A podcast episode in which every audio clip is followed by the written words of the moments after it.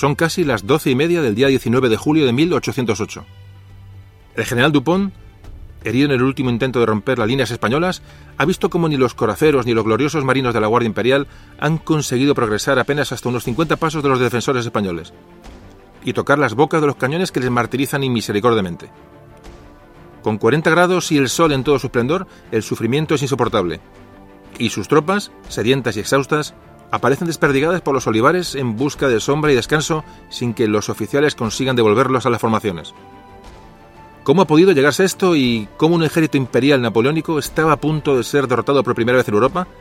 Pues en un remoto pueblo de la provincia de Jaén, tan solo un diminuto punto en los mapas de operaciones de Napoleón, con su intención de controlar Andalucía, las águilas imperiales vencedoras en Austerlitz, Eylau o Friedland vieron cercenado su vuelo un día de calor, polvo y sed.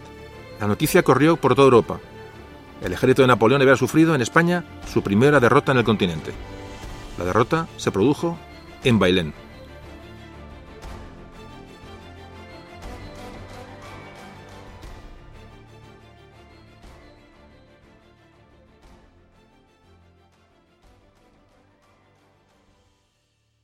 Memorias de un tambor.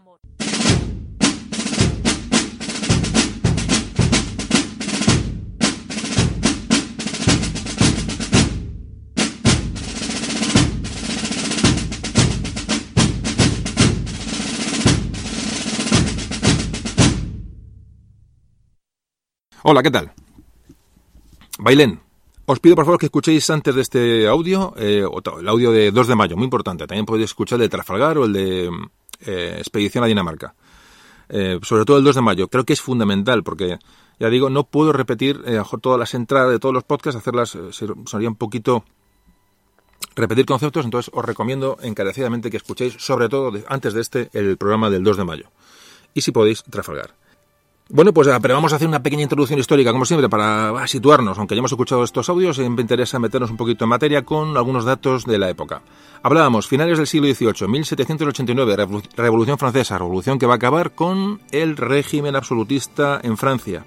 La monarquía absoluta, la, lo que se conocía como el antiguo régimen. España eh, ligada por pactos con los Borbones, recordamos que en España reinaban Borbones y en Francia también, eh, bueno, pues eh, va, va, a entrar en guerra con esa Francia, que, esa Francia revolucionaria, una guerra que, bueno, que la España saldrá, saldrá derrotada con el tiempo, y Francia va a ejercer una gran presión, una gran presión sobre el gobierno de Carlos IV, que era el rey eh, español en aquel momento. Esta alianza con Francia nos va a llevar a la invasión de Portugal, nos va a llevar a la batalla de Trafalgar.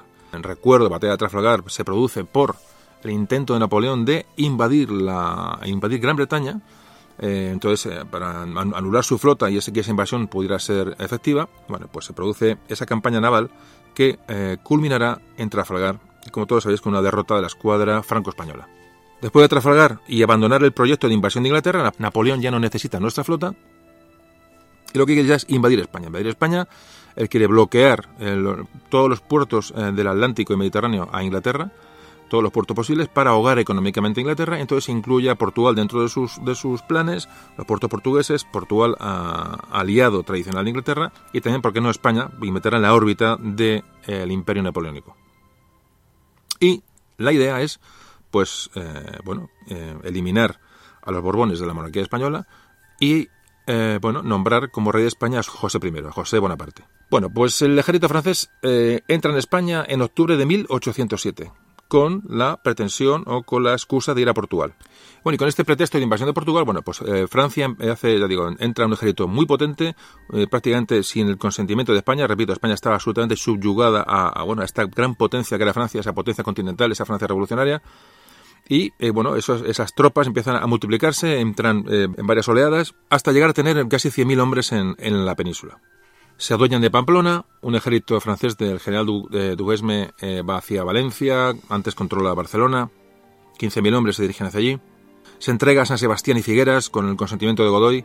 En fin, como mm, ya hablábamos en aquellos capítulos, eh, la situación es, es, muy compleja, prácticamente límite para la monarquía española y para los propios españoles. Godoy, ese mm, valido del rey Carlos IV, con esos casi 100.000 soldados franceses en la península, lo que evidentemente está viendo lo que está pasando, y decide que trasladar a la familia real hacia América para intentar, bueno, intentar salvar la monarquía española, y se dirige hacia, hacia Cádiz pasando por Aranjuez.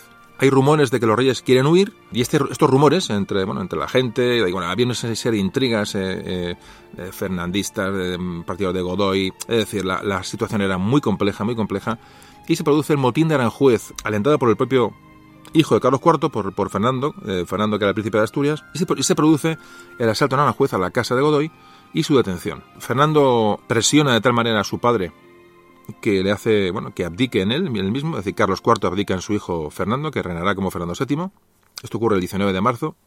Pone que hace Carlos IV después de abdicar en su hijo. Bueno, pues, pues los propios franceses le convencen a Carlos IV de que tiene que recuperar la corona, que eso ha sido, bueno, ha sido prácticamente un, golpe de Estado, lo que ha hecho su hijo Fernando, y apoyan a Carlos IV, la digo, para recuperar la corona, y es el propio Murat el que va, se va a hacer cargo de este, de este apoyo.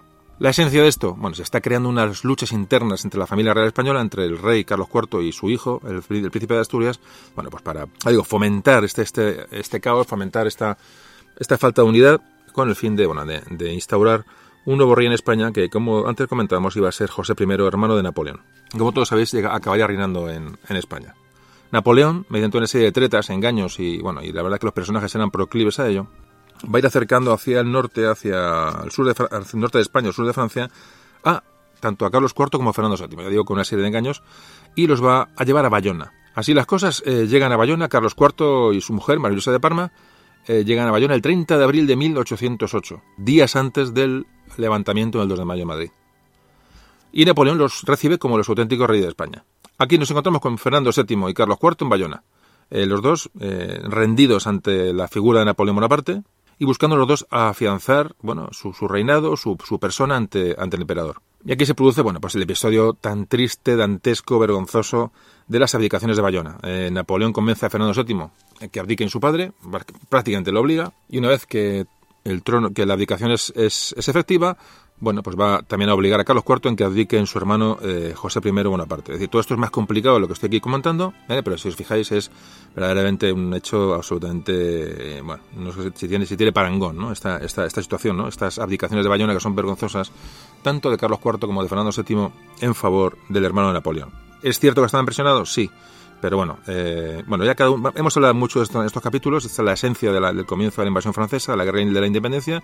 Y yo creo que ya hemos tocado ese tema varias veces, yo creo que ya tenéis un poco el concepto cogido de, la, de qué pasó en Bayona, qué pasó, qué pasó en la monarquía entonces, la Revolución Francesa, las presiones, la invasión de Inglaterra, Napoleón, Trafalgar, etcétera, etcétera, etcétera. Entonces, eh, eh, bueno, tampoco vamos a perdernos mucho en esto porque ya repito, porque es un, poco repetir lo que ya hemos contado en otros, en otros programas. Pero estamos obligados un poquito, pues si alguien escucha este audio eh, suelto, bueno, pues estamos obligados un poco a dar esta pequeña introducción para meternos ya en harina enseguida. Mientras este, estos hechos de las abdicaciones se producían en Bayona, eh, se producía el levantamiento del 2 de mayo de Madrid, es aplacado con, bueno, con absoluta dureza por Murat, y el 6 de junio de 1808, Napoleón dicta un decreto en el que nombra a su hermano José como rey de España. José acepta la corona el día 10 de junio y confirma a Murat como su mano derecha, su lugarteniente en el reino de España. En julio de 1808 se aprueba la, bueno, una constitución llamada Estatuto de Bayona. El rey José la jura el 7 de julio y entra en España el 9 de julio de 1808. A todo esto, evidentemente, como ahora iremos viendo, bueno, pues en España se han producido sublevaciones, levantamientos, se formaron juntas, eh, se formaron juntas de defensa, juntas de gobierno eh, por todo el territorio español para bueno dar dar eh, dar respuesta ¿no? a esta a esta ausencia de poder a este vacío de poder que ha provocado la abdicación de, los del rey de España así el 11 de agosto de 1808 el Consejo de Castilla invalida las abdicaciones de Bayona y el 24 de agosto se proclama mmm, se da esta figura de se llama rey in absentia es decir rey, un rey que bueno se llama el deseado un rey que, que tenía que volver un rey que estaba prácticamente secuestrado por Napoleón a Fernando VII ¿Qué pasó? Pues que automáticamente Inglaterra, Gran Bretaña, el, nuestro enemigo ancestral, pues prácticamente cuando ve lo que está ocurriendo, firma un tratado con España en el que reconoce como rey a Fernando VII y no a José I Bonaparte. Y eso va a producir ya una alianza, como luego ya hablaremos en otros capítulos de Guerra de Independencia, una alianza de España e Inglaterra eh, para combatir a Napoleón en la, en la, península. Bueno, por esto más o menos la historia, la introducción histórica, digo que que bueno, la hemos tratado mm, sobradamente en otros capítulos, pero bueno, eh, aquí tenéis un poquito la, la entradilla. Eh, vamos a ir ya en nada, vamos a hablar ya de, de qué pasó y qué camino nos llevó a Bailén.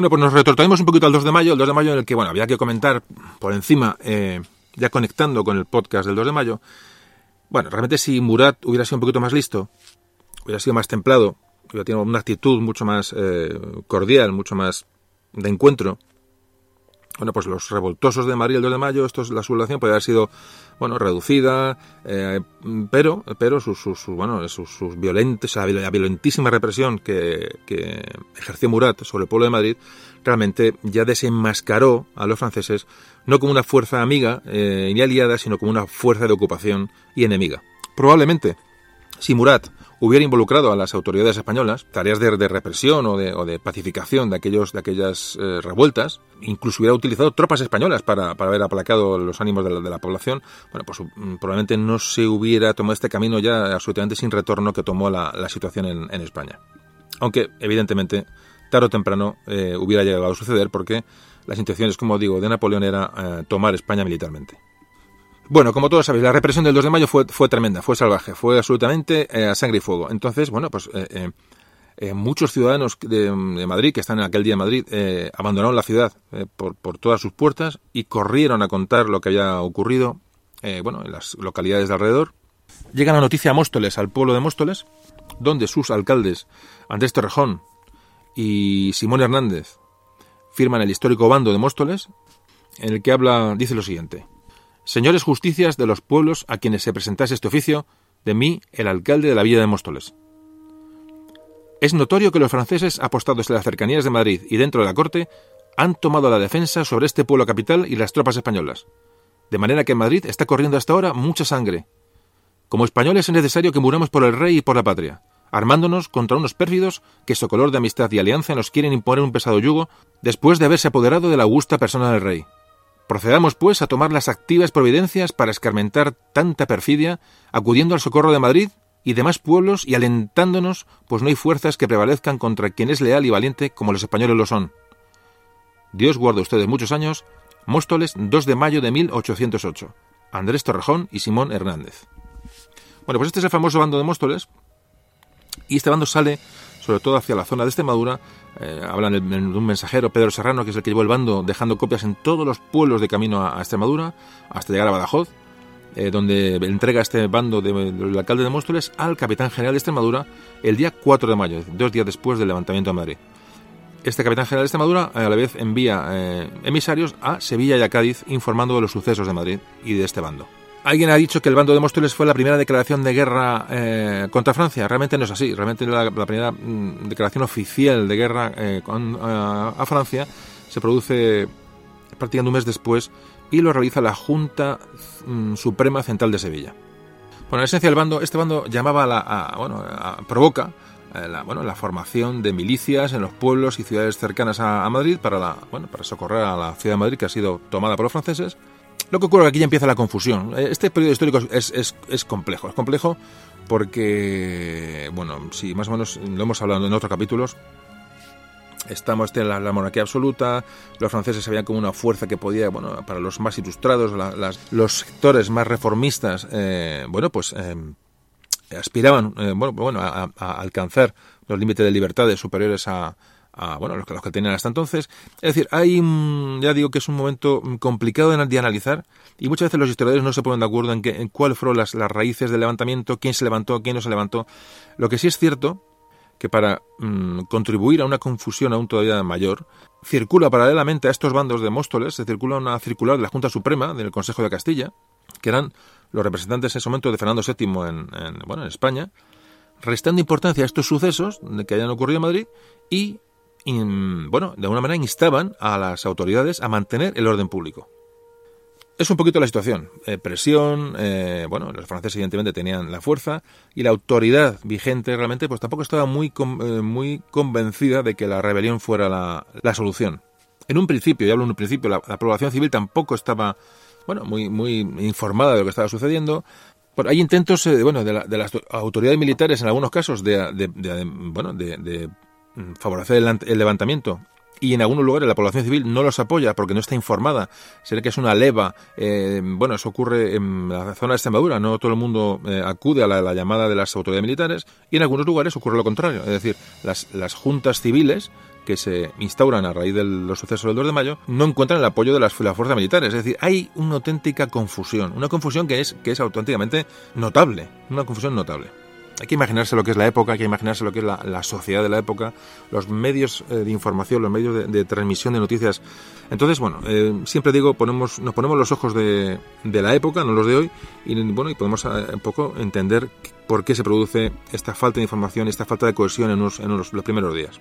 Como digo, todo eso acrecentado por esa también convulsión social que se producía en España, digo, ante bueno esa, esa ilustración, esa monarquía absoluta. Es decir, eso ya lo hemos tocado en temas, en temas anteriores, y bueno, y que creo que ya tenéis un poquito una noción de, social y, o, sociopolítica ¿no? de lo que pasaba en España en, a finales del 18 y principios del 19. Tampoco fructifican los intentos de, levantamiento en Asturias. Es decir, hay que pensar que había, estábamos aliados con Francia hacía muchísimo tiempo, las ideas de la, dinastía francesa, aunque había llegado la, la, revolución a Francia, aquí Francia se la seguía viendo como, bueno, como una aliada de, de muchos años. La cultura francesa había penetrado en muchas capas sociales, todas las más altas eh, españolas, en las clases dirigentes, y muchos tenían a Francia como, como modelo a modelo a seguir, ¿no?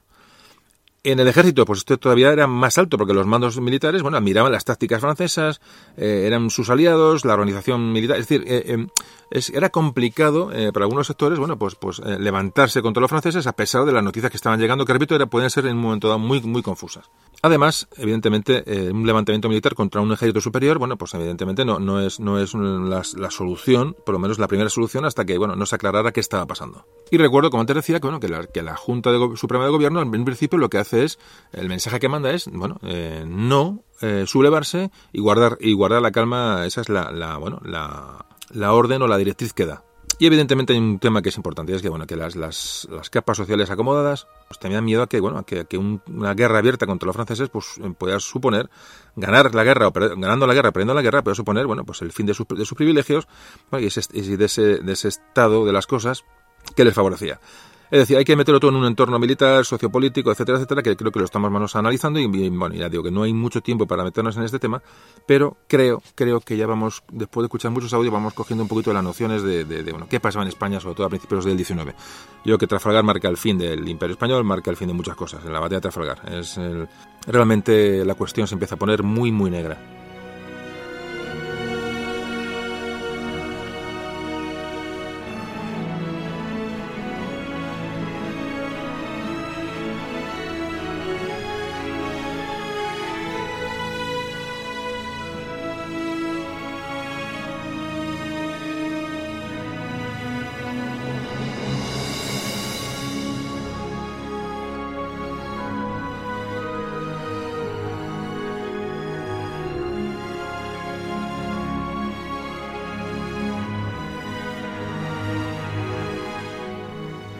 Además, ¿qué pasaba en las, hablamos de ciudades grandes, donde había militares, donde había eh, acantonadas fuerzas, pero ¿qué pasaba en otras poblaciones más pequeñas, ¿no? Eh, eh, pequeñas, y, pero importantes?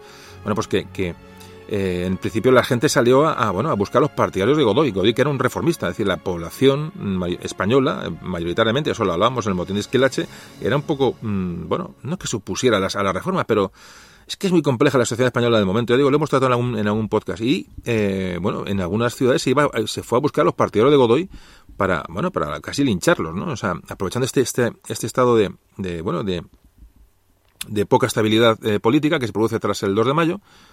Y esto lo que va a provocar un poco que ese levantamiento, que, que, bueno, que en muchos sitios es, es ya prácticamente un clamor, obliga a las autoridades a encabezar el, levantamiento. Es decir, no puede dejar que el pueblo, que la gente haga, haga mm, bueno, su trabajo de alguna manera, empieza a, mm, bueno, a, plantearse que el levantamiento es inevitable y que hay que dar una respuesta, sobre todo ante la gente, ante la invasión francesa.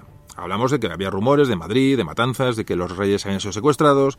Es decir, las noticias que llegaban a la gente, a la gente donde, digo, de los pueblos de España, pues eran estas. Es decir, había un sentimiento antifrancés y entonces esto obliga a las autoridades, a las autoridades de las juntas, a canalizar y a ser ellos los que, bueno, de alguna manera eh, tomaran la responsabilidad y eh, el mando de del, supuesto levantamiento. Algunos historiadores eh, fijan el, digamos, la fecha como de levantamiento general, de alguna manera, en, la península, el 20 de mayo. ¿El 20 de mayo qué ocurre? Pues que se publica en la Gaceta Oficial la abdicación de Fernando VII. Es decir, aquí ya la cosa ya no, es, no son bulos, no son bandos, no son rumores. Es decir, oficialmente en la Gaceta Oficial, eh, digo, fecha 20 de mayo, se publica la dedicación de Fernando y entonces todos los partidarios de Fernando eh, pues empiezan a mover ya todos sus recursos para la, agitación popular, etcétera, etcétera. Entonces se ha marcado muchos como este 20 de mayo, fecha de esta, de esta publicación, para, eh, bueno, como eh, comienzo del, levantamiento. Como te comentaba, en algunas ciudades, en algunas zonas, es la insurrección popular la que comienza el levantamiento y obliga a las autoridades a, seguir, a seguir ese, ese, movimiento, so pena de, bueno, ya digo, de, de problemas más gordos. Y eh, en otras ciudades son las autoridades o eh, militares o civiles las que bueno eh, constituyen juntas y mm, empiezan a movilizarse de cara a la, invasión. Por ejemplo, ya hablamos ya de fechas. Cartagena y Valencia se sublevan el día 23 de mayo. Zaragoza y Murcia el 24 de mayo, Oviedo el 25, Sevilla el 26, León, Santander, Córdoba y Jaén se sublevan el 27 de mayo, Cádiz el 29, Badajoz, La Coruña, Granada el 30 de mayo y Valladolid el 31. En definitiva, podemos afirmar que a finales de mayo toda España eh, que no está ocupada por los franceses ya está levantando armas contra el invasor. Evidentemente, en el territorio ocupado por los franceses, que era aproximadamente un quinto de la península, eh, más o menos, eh, no, hay juntas, no se custodia nada porque hay dominio francés, pero se producen grandes mm, deserciones de tropas, a veces regimientos enteros, a veces sin armas, porque estaban custodiadas por los franceses, y se van, van bajando hacia el sur para incorporarse a las, a las tropas que van formando las nuevas, las nuevas juntas de gobierno. Por ejemplo, merece destacarse cómo la la guarnición de Barcelona abandona Barcelona y se dirige a Lérida y Zaragoza. Bueno, y por supuesto, eh, bueno, como todos sabéis, si habéis escuchado el podcast de, Dinamarca, de la división de Dinamarca, de, del Marqués de la Romana, pues esa llamada División del Norte, pues abandona, como todos, si habéis escuchado el podcast eh, este que os comento, abandona Dinamarca, bueno, en lo que, en lo que narramos aquel, en aquel audio como una auténtica aventura, bueno, pues se, produce, ya digo, la, la deserción de tropas españolas para incorporarse a los ejércitos peninsulares. También ocurre con tropas de la, división Carafa, que estaba en Oporto, en la costa portuguesa, y esta división también deserta y se dirige hacia la península para unirse a las tropas eh, leales eh, al, bueno, a Fernando VII y a las juntas a la Junta de Gobierno. Aquí se produce un problema, un problema por fruto de esta desorganización y esa idiosincrasia que, bueno, de alguna manera que, tenemos aquí en la, piel de toro, y es que estas incluso tropas o, bueno, juntas no aceptan, no aceptan la autoridad de nadie, decía, aceptan la autoridad solamente de Fernando VII una manera de, uno de, de, hacer las cosas cada uno a su manera, ¿no? Eh, muy regionalizado. Ya digo, eh, eh, no, no, hay una unión entre juntas en un principio, se van, se van creando mm, mm, grupos, ¿no? Todo está muy, muy atomizado, no hay una unión. En el, también hay que pensar que no había posibilidades de información ni, ni de una cohesión más o menos lógica, pero, por ejemplo, tenemos el ejemplo de la, de la Junta Suprema de España, de España y de las Indias, que estaba en Sevilla, que ordena la formación de juntas en las ciudades de más de 2.000 habitantes, ordena, bueno, que, una ciudad con más de 2.000 habitantes debe tener su junta, su junta creada. Y ordena que la, sumisión a esa Junta Suprema de todas las que ya existían en el resto de, Andalucía. Bueno, pues ¿qué pasó? Pues la Junta de Granada se niega a aceptar la eh, supremacía de la Junta de Sevilla. Así que hasta llega a recibir el general Castaños una orden de atacar Granada desde la Junta de Sevilla. Eh, es, es, increíble, realmente, ¿no? Es, bueno, es, esto es, en fin, esto es lo que hay. Fijaos, ante una, invasión eh, en toda regla, ante una agresión exterior, bueno, pues aquí la gente empezamos ya a mirarnos si tú mando, yo mandas y tal. Entonces yo ataco Sevilla, ataco Granada y tú no me mandas y yo te, dejo de mandar. Y la verdad es que, bueno, esta es la, esta es la cuestión. Esa, ese individualismo, ¿no? Que, que eh, no lleva absolutamente a ningún sitio, se empieza a producir en los, primeros momentos de la sublevación contra los ejércitos de Napoleón. Castaños, general Castaños, eh, bueno, parece un alarde de sensatez o de lógica, bueno, no, no desobedece la orden de atacar Granada, con sus fuerzas en Sevilla, y evitó, evitó un desgaste y un movimiento de fuerzas que, como veremos, luego será importante eh, durante la campaña de Bailén. Lo mismo que pasa en Sevilla pasó en Molina de Aragón. Molina de Aragón, que era un señorío independiente, rechaza el gobierno de la Junta de Zaragoza. También ocurre con el, con el general eh, Cuesta, que pues no colabora con la, con la Junta de Galicia. Es decir, confusión, eh, individualismo, caos, ya digo, desgobierno, falta de referencias. ahí España está en ese, en ese proceso. Y por supuesto 100.000 soldados franceses en la, península, que la, cuestión tiene, tiene su miga. Bueno, pues estas juntas, aunque son muy locales o muy localistas, vamos a decirlo así, tienen una gran capacidad de, levas, de, alistamiento de voluntarios. A ver, realmente la gente, la gente se alista absolutamente sin ningún tipo de, duda. Se crean, bueno, se crean batallones, bueno, prácticamente diariamente. Y las juntas, ya digo, van a catalizar estas, estos alistamientos, pero de manera general, con algunas excepciones, no se van a ocupar, no se van a ocupar de la instrucción y el equipamiento de estas, de estas tropas, eh, para más para ponerse a un ejército que realmente un ejército que, estaba arrasando en Europa, ¿no? Entonces, bueno, este es un problema que también es bastante, bastante común. Es decir, se alista la gente, se forman batallones, pero eh, hay un gran movimiento inicial, ¿no? De alistamiento, de rechazo a lo francés con los franceses, y pero no se cuida, en, salvo en algunos casos muy concretos, eh, la formación de esta gente en bueno, militarmente. Y entonces, bueno, eh, eh, hubo batallas, como por en Medina, en Medina de Río Seco, bueno, pues ahí se ve un poco que esas tropas bisoñas, esas tropas de voluntarios, con mucho espíritu, pero con poca formación, bueno, pues van a ser derrotadas por los franceses. Esto se produce durante, esto, esto, las primeras batallas que se producen en, en 1808, esto va a ser un denominador común. Y aquí entra un poco, ya vamos a empezar a hablar del personaje, de Castaños. General Castaños mm, va a ser, va a variar esta, esta política, va a variar esta manera de hacer las cosas y va a ser muy meticuloso en la instrucción, en el encuadramiento de voluntarios.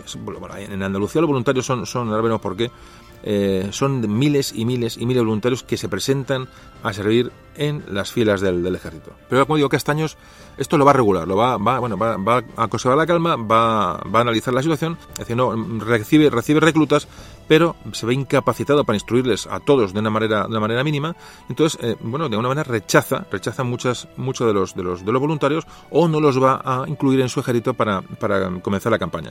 Es decir, de una manera sensata, va a hacer un ejército homogéneo, va a rellenar las unidades las unidades militares las va a rellenar con voluntarios, las va a poner al, al 100% de su capacidad humana, pero ya digo, solamente en cuadro voluntarios con militares profesionales, con unidades convencionales. Es muy importante esta medida de, Castaños y ya digo que luego la, iremos, iremos comentando. Así poco para metiendo un comentario de, Cuña, eh, evidentemente esta este voluntariado ¿no? de, la, de la población, ¿no? de necesidad de alistarse, necesidad de vengar ya lo que es la invasión francesa, porque realmente se han, eh, se han producido y se van a producir hechos de sangre ¿no?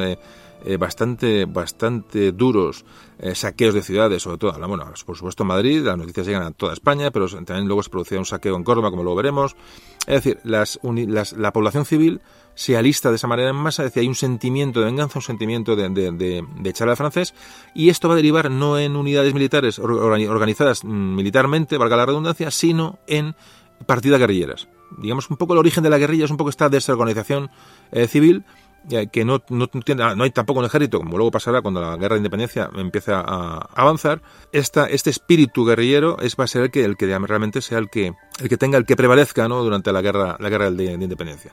Evidentemente hubo ejércitos regulares, se le da mucha importancia a la guerrilla, demasiada importancia, es un poco, ya digo, un poquito la exageración en la guerra de independencia, también corresponde al, al exceso de, de protagonismo de la guerrilla, tuvo mucho protagonismo el ejército regular, tuvo mucho protagonismo el ejército inglés, eh, pero evidentemente la guerrilla, evidentemente, no estoy diciendo que no, la guerrilla fue muy importante, pero quizás se ha ensalzado demasiado esta, esta idea del guerrillero, ¿no? El guerrillero de, sierra. Digo, se ha exagerado, pero existió y luego fue fundamental. No, no, estoy diciendo otra cosa, ¿eh? Ojo que, no estoy diciendo lo contrario. Pero bueno, vamos a poner cada cosa en su sitio. Y una característica de esta, de esta, bueno, de estas juntas, eh, de la organización de estas juntas eh, de defensa o juntas de gobierno, es cómo hay una sumisión, digamos, del poder militar al poder civil. Hay algunas excepciones, por ejemplo, bueno, la más clara es Palafox en Zaragoza, es Palafox hace mando absolutamente de todo. Un día hablaremos de los sitios de Zaragoza, seguro. Pero bueno, ah, como iba diciendo, eh, normalmente hay una sumisión del poder militar al poder civil salvo en algún caso muy concreto como puede ser el de Palafox, eh, Palafox el general Palafox en Zaragoza. Las juntas que en principio, bueno, eran, eran eh, encabezadas por casi por cualquiera, eh, por cualquiera, un alcalde, eh, encima, que muy, muy caótico, ¿no? La constitución de las primeras juntas, incluso en localidades pequeñas. Bueno, poco a poco esas juntas se van a ir, se les va dando el poder a esas juntas a gente ya con experiencia política, se va ya graduando el, digamos, ese primer levantamiento, ¿no? Un poco visceral, ya se va, el levantamiento murieron muchos mm, partidarios de Godoy, muchos militares que dudaron en el levantamiento. Bueno, de hecho, bueno, hubo asesinatos eh, eh, linchamientos en, muchas, en muchos pueblos españoles y ciudades españolas de, digo, de los capitanes generales, de un auténtico desastre, caos absoluto. Entonces, poco a poco esto ya se va frenando, empiezan a coger el mando de las juntas personajes, por ejemplo, pues bueno, gente que estuvo en el gobierno de Carlos IV, por ejemplo, el marqués de, Florida Blanca o, Saavedra. Florida Blanca, creo recordar que estuvo en Murcia, Saavedra estuvo en Sevilla. Es decir, ya empieza a tomar el mando de las juntas personas que políticamente son capaces, eh, que pueden canalizar y organizar la resistencia militar unida a la resistencia social y crear una estructura eh, capaz de generar y, encauzar, le digo, estos recursos para, para sostener el esfuerzo de guerra ¿no? que, que, se iba a hacer ya inminente para luchar contra los franceses. Esta, esta, mm, estas juntas ya más, más gobernadas y mucho más estables empiezan ya a unirse entre ellas, ese localismo empieza a desaparecer poquito a poco, hasta que, por ejemplo, hablamos en septiembre de 1808, se constituye en Aranjuez una Junta Suprema, que va a ser un poco de la que intente dar eh, las órdenes eh, de una manera eh, homogénea y única en, en territorio español, bajo ese caos. Pues bueno, pues ya hemos un poquito hemos hecho la, introducción histórica, hemos hecho un poquito, hemos visto por encima qué pasó estos primeros meses después de la del 2 de mayo, cómo se produce el levantamiento, cómo se produce, cómo se empieza a cohesionar la, la, la sociedad, en la sociedad del ejército, y vamos a ver cómo se llega a la campaña de Bailén, qué, qué hace el ejército francés y cómo todos estos movimientos franceses van a desembocar en Bailén. Esto lo vemos enseguida.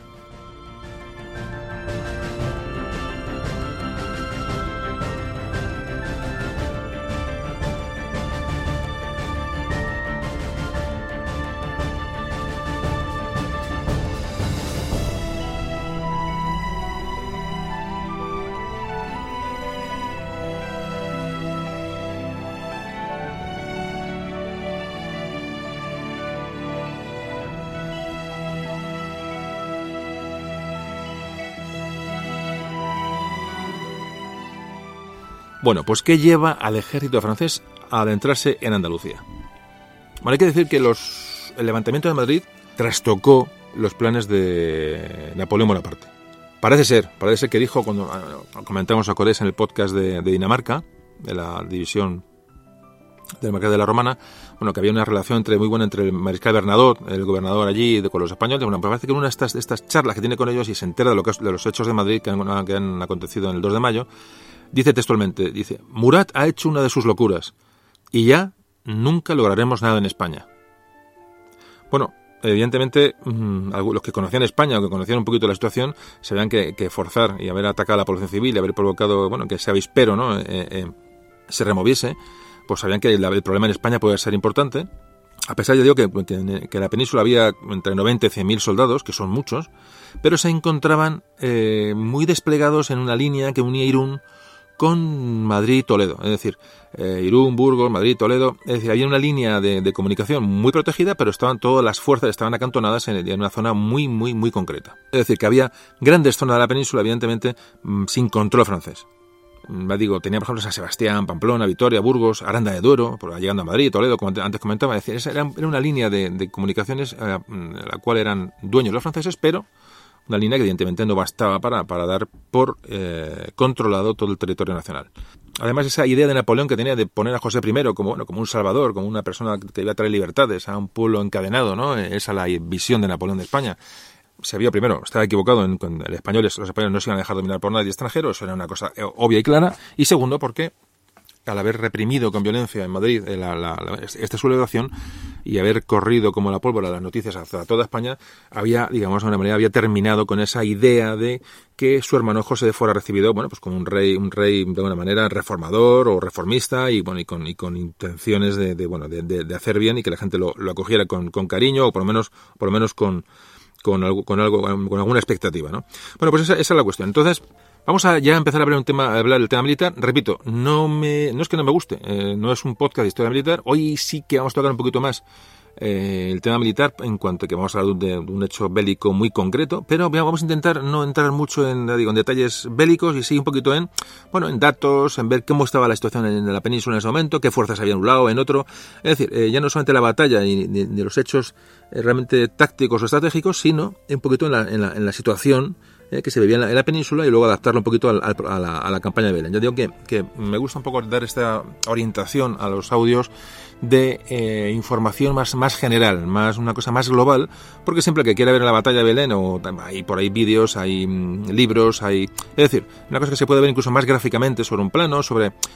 Lo tocaremos, ¿vale? Lo tocaremos, evidentemente, vamos a hablar de Belén, pero eh, ya digo que un poquito la intención es dar un baño, un baño general sobre la, situación. Entonces, pero aún así, repito, vamos a hablar un poquito de las fuerzas francesas que había en España en aquel momento.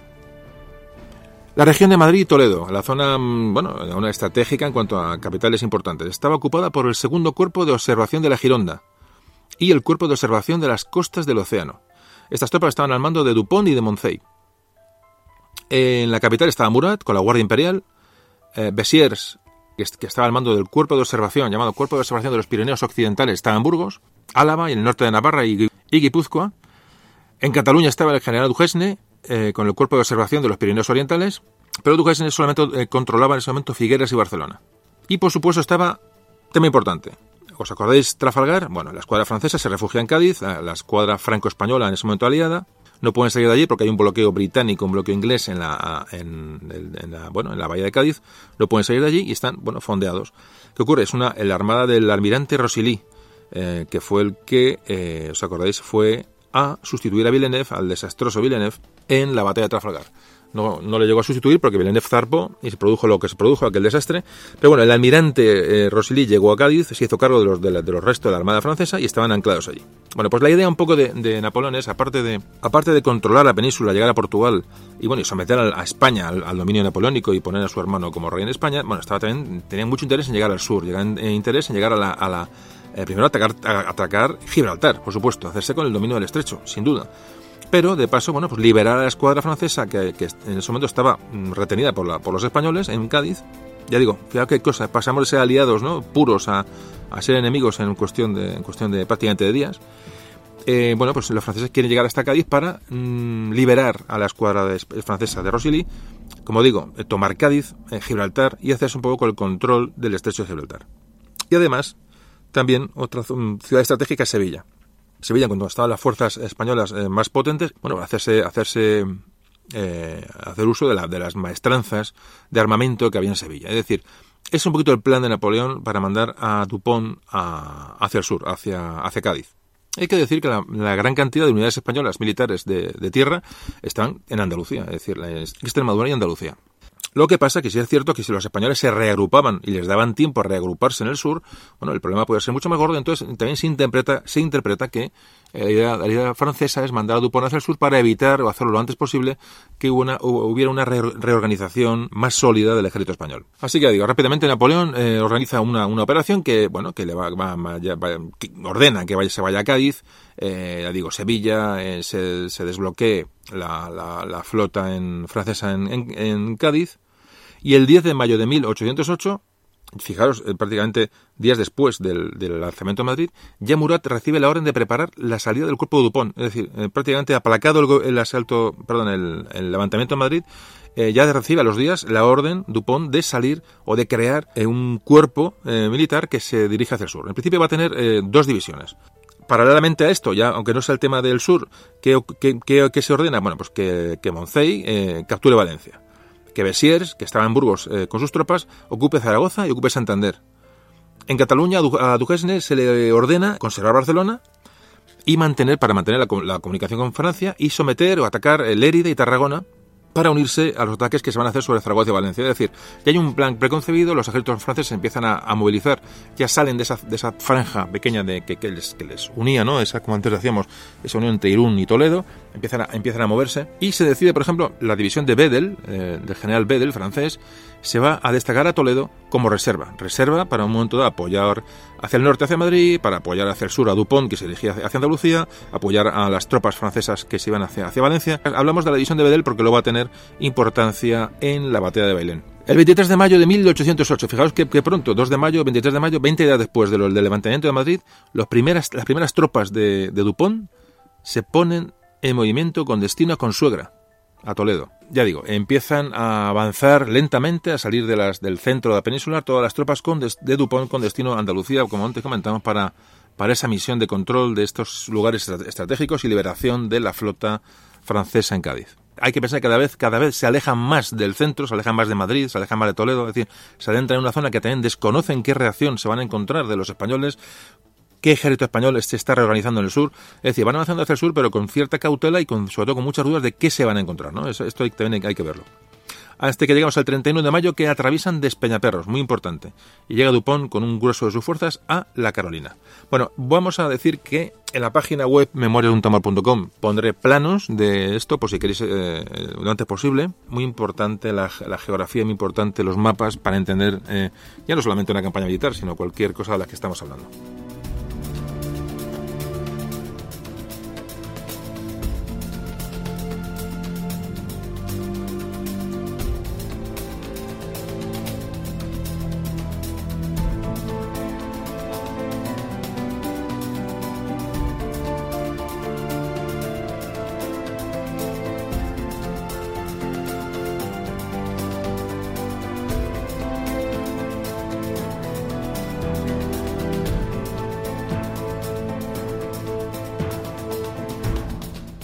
Bueno, Dupont va a llegar a Andújar. Aquí vamos a, es importante el Guadalquivir. El Guadalquivir como una frontera natural, eh, una línea, línea defensiva que van a aprovechar los franceses en un momento determinado. eh, importante, digo, ver, ver los planos. Bueno, eh, Dupont llega a Andújar el día 2 de junio de 1808. Pasó por Bailén y por Guarromán y encontró las ciudades desiertas. Allí no había ni un habitante, ni un pan que echarse a la boca. No, no se puede llamar exactamente tierra quemada, pero algo, algo por el estilo. Según va avanzando, eh, bueno, gentes que, bueno, evidentemente están, están por las zonas y les, les pide información, ya empiezan a recibir noticias que Andalucía entera está sublevada, pero absolutamente sublevada. Y que en Córdoba bueno, pues están reuniendo tropas para cortar el paso. Es un poquito la información que ya le llega a Dupont, que cada vez está más alejado de su, de su, bueno, de su centro de abastecimiento. Así que ya empieza un poquito a asustarse Dupont, ve que la cosa no está, no está tan clara, le queda mucho, mucho camino hasta Sevilla y Cádiz, mucho más todavía. Entonces ya para en Andújar y decide que ahí va a esperar al resto de las tropas, es decir, ya no, no, no lo ve todo tan fácil. Es decir, bueno, se para en Andújar y dice, bueno, que llegue la gente que viene, que viene por detrás, porque no ve las cosas claras. Las noticias que le llegan de, la, bueno, de los movimientos españoles no son precisamente de, pasividad, sino todo lo contrario. Ya empiezan a producirse ataques a las tropas francesas en, los, el Camino Real. Camino Real era, digamos, bueno, las nacionales de la época, ¿no? El Camino Real de Andalucía, paso obligado en las, las zonas mejor pavimentadas, mejor, este, bueno, acondicionadas para el traslado de tropas. Entonces ya empiezan a ser atacados los franceses en, pueblos, hombre, en, Valdepeñas. Eh, parece que son atacados en la, al paso por la calle principal de Valdepeñas, son atacados los destacamentos franceses que llevan, vivan hacia el sur para unirse a Dupont. Parece que se que queman prácticamente el pueblo antes de retirarse los franceses. Ahí, al paso por Peñaperros son atacados, un, parece que un escuadrón de dragones es atacado violentamente por, por insurrectos de, la, de, españoles en, civiles en, en Despeñaperros. Y paralelamente, ya estamos hablando de la campaña de Bailén, pero ¿qué pasaba en el resto de la península? Iremos dando también un poco fogonazo sobre el asunto. Pues mira, en estas fechas, las tropas del mariscal Bessiers, el mariscal francés, toman Logroño. En Cataluña se produce eh, bueno el, ataque a las, a las, tropas de francesas del general Schwartz, que iban a ocupar Lérida. Es la famosa, son, bueno, son obligados a retirarse a, Barcelona y son atacados en los desfiladeros del Bruc, sabéis, por los somatenes eh, catalanes. Esa famosa acción que pasé a la historia con, bueno, por el tamborilero del Bruc, todos me imagino conocéis hizo redoblar los tambores con el eco de la sierra y hicieron creer a los franceses que, que eran atacados por una fuerza muy superior. Bueno, esta es un poco la leyenda y realmente parece que hay viso de realidad en toda esta historia. Y en este preciso momento, estos días que estamos hablando, es proclamado José Bonaparte como rey de España y de las Indias. Imaginaos la cuestión el ejército francés está expandiendo por toda la península, eh, hay resistencia en todos los lugares, se nombra a José Bonaparte como rey de España, es decir, la situación es de emergencia nacional absoluta y el levantamiento es absoluto en toda España. Ahora sí que ya no se puede hablar de ninguna reticencia ni ninguna duda. Eh, el pueblo español se levanta absolutamente al unísono contra, bueno, contra esta, invasión. Además es una, reacción absolutamente lógica. Y aquí no hay distingos entre regiones y no, aquí evidentemente estamos hablando de 1808, como siempre digo, antes de ayer, Aquí nadie aprovechó para reivindicaciones regionales ni nada que se le pareciera. Todo el mundo actuó a uno y todo el mundo defendía al rey de España y se defendía la, soberanía española frente al invasor francés. Un tema muy importante que nunca debemos olvidar. Repito, 1808 es antes de ayer. Eh, volvemos al tema de Bailén.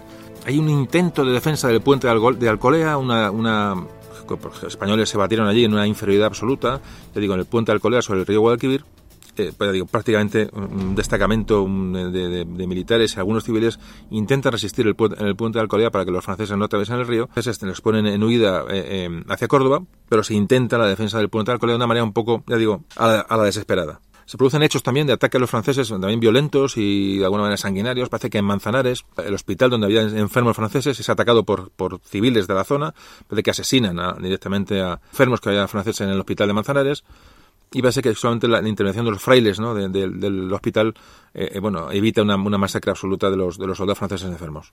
Que pensar que los franceses pasaban por los pueblos, pero es que los quemaban, los, los asaltaban y las y bueno, imaginaos todo lo que se podía hacer en los asaltos de los pueblos. Es decir, la gente estaba absolutamente, eh, había odio hacia el francés. Entonces, cuando ocurre esto, ya digo, como luego veremos en Córdoba, es un hecho decisivo para el levantamiento popular feroz. Es decir, ya no solamente un levantamiento, eh, sino que hay, hay, ganas de desquite. Es decir, ha habido violaciones, robos, eh, vamos a ver, quema de casas, quema de conventos. Es decir, donde van pasando, donde ven una mínima resistencia, quemaban, quemaban las, las, localidades.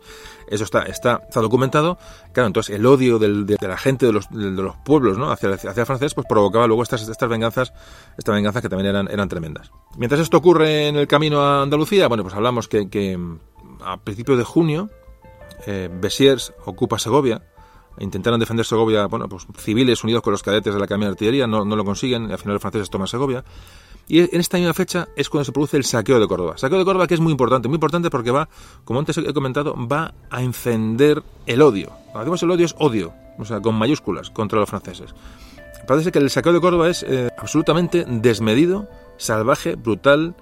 Puede ser uno de los, de los motivos el motivo, digo, de, de, esa, de ese alistamiento masivo de voluntarios, de esa, de esa respuesta del pueblo, de esa respuesta del ejército, de esa respuesta de los españoles ante los franceses, que creo que desembocará en Bailén.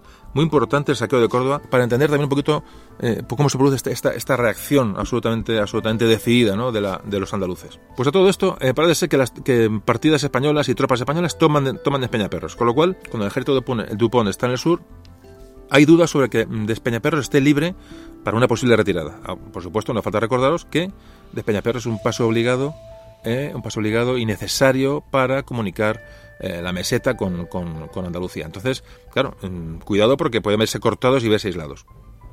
Entonces se decide, antes comentábamos, eh, que había habían dejado una, división de reserva en, digamos, en Toledo para bueno, disponer de ella, apoyar a Dupont, apoyar a Moncey en, Levante, se decide que la división de, de Bedel se desplace hacia Despeñaperros para liberar el paso de Despeñaperros y unirse a Dupont en eh, su misión en Andalucía. Tema importante.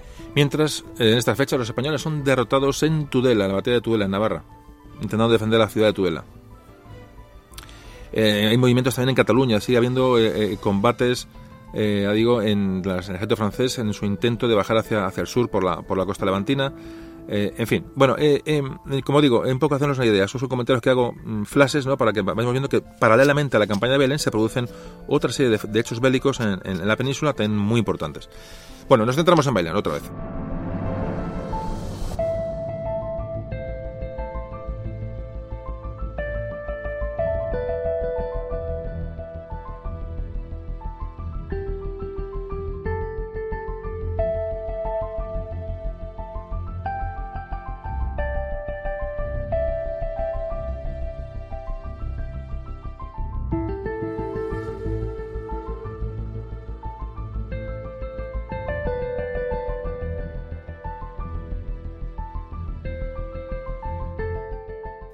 Día 12 de junio, el general Castaños se instala en Utrera, al sur de Sevilla.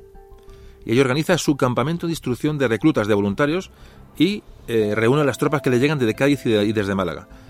ahí empieza Castaños a adiestrar a las tropas y sobre todo a elegir a los mejores para que se intercalen y para que rellenen, para que pongan al 100% las unidades militares eh, regulares. Muy importante este dato porque va, a rechazar al final em, la, entrada de, todo ese contingente de, civiles eh, para llevarlos a la batalla. Es decir, prefiere ir con menos gente, mucho más cohesionada y mucho más profesional, que llevar en sus filas pues gente que, al final le pueda, le pueda dar más problemas. ¿no? La masa, la masa en estos casos puede ser en muchos momentos, si no está lo suficientemente entrenada, puede ser contraproducente y puede ser negativa. Entonces Castaños esto, esto lo tiene muy claro. Nos vamos al 14 de junio, fechas muy días después. Bueno, pues la flota española eh, en Cádiz y el ejército español en Cádiz, lo que hacen es vencen una resistencia bastante importante de la, flota francesa que estaba anclada allí. Es decir, hay, hay un combate dentro del, puerto de Cádiz. Lo que ocurre es que, evidentemente, la flota francesa, ya digo, la superviviente de Trafalgar, evidentemente combate, pero evidentemente que es imposible seguir porque la superioridad española es, abrumadora en cuanto a munición, en cuanto a posición de, piezas artilleras. Es decir, los tenían prácticamente como, a, tiro de a tiro de feria a la escuela francesa. Entonces, aunque se resisten y de hecho hay una hay un conflicto, una, o sea, una, hay una batalla en toda regla en, el puerto de Cádiz. Eh, al final se rinde, el ambiente Rosilí, como decimos, con esa flota superviviente de Trafalgar, se rinde a los españoles. Es decir, que uno de los objetivos de Dupont allá hacia el sur se queda, queda anulado. Es decir, Cádiz ya no es un objetivo como en cuanto a la flota, sí la ciudad estratégicamente, pero eh, la flota francesa eh, capitula ante el ataque español. Y mientras en, Cataluña, un ejército eh, francés de 7.000 hombres es detenido en, otra vez en el, Bruc, otra vez en el mismo sitio, ejército compuesto por voluntarios catalanes, por un regimiento regular español, eh, eh, Extremadura, y guardias balonas. Es decir, todos juntos repelen, repelen el ataque francés, que son obligados a regresar a Barcelona y evitan, evitan la toma de Manresa. Repito, estos, pinceladas que hago de movimientos eh, militares a la vez y paralelos a Belén son importantes porque eh, eh, ahí nos damos cuenta de cómo va la evolución en el resto de España. Unos días después, muy poco después, comienza el primer sitio de Zaragoza. Los franceses sitian Zaragoza. Dupont ha hecho ya incursiones un poquito más al sur de Andújar. Está buscando a ver si llega a Sevilla, si ya está, a saque a Córdoba, pero ya, ya empieza a dudar. Ya empieza a dudar si, si, si, bueno, si merece la pena llegar a Cádiz. debe de recibir noticias de que la escuadra de Rosilí ha sido derrotada y ha sido capturada por los españoles. Y sobre todo mirando hacia atrás, evidentemente, sabiendo cómo es de Peñaperros y el camino que tiene hacia atrás, no se puede aventurar y va recibiendo noticias de, las, de la leva de miles y miles de hombres que están, están levantando yéndose como voluntarios al ejército de Castaños en Sevilla. Es decir, eh, ojo, porque Dupont ya la cosa, evidentemente, nunca la ha visto clara, pero ahora menos.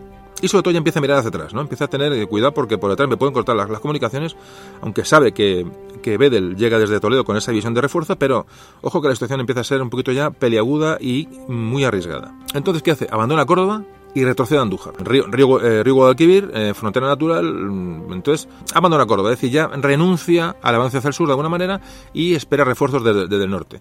Esta es la situación ahora mismo de la campaña, ya digo que se conocerá como la campaña de Belén. Y lo mismo, cuando Dupont llega desde Córdoba a Andújar, se encuentra en Andújar vacía, además sin provisiones.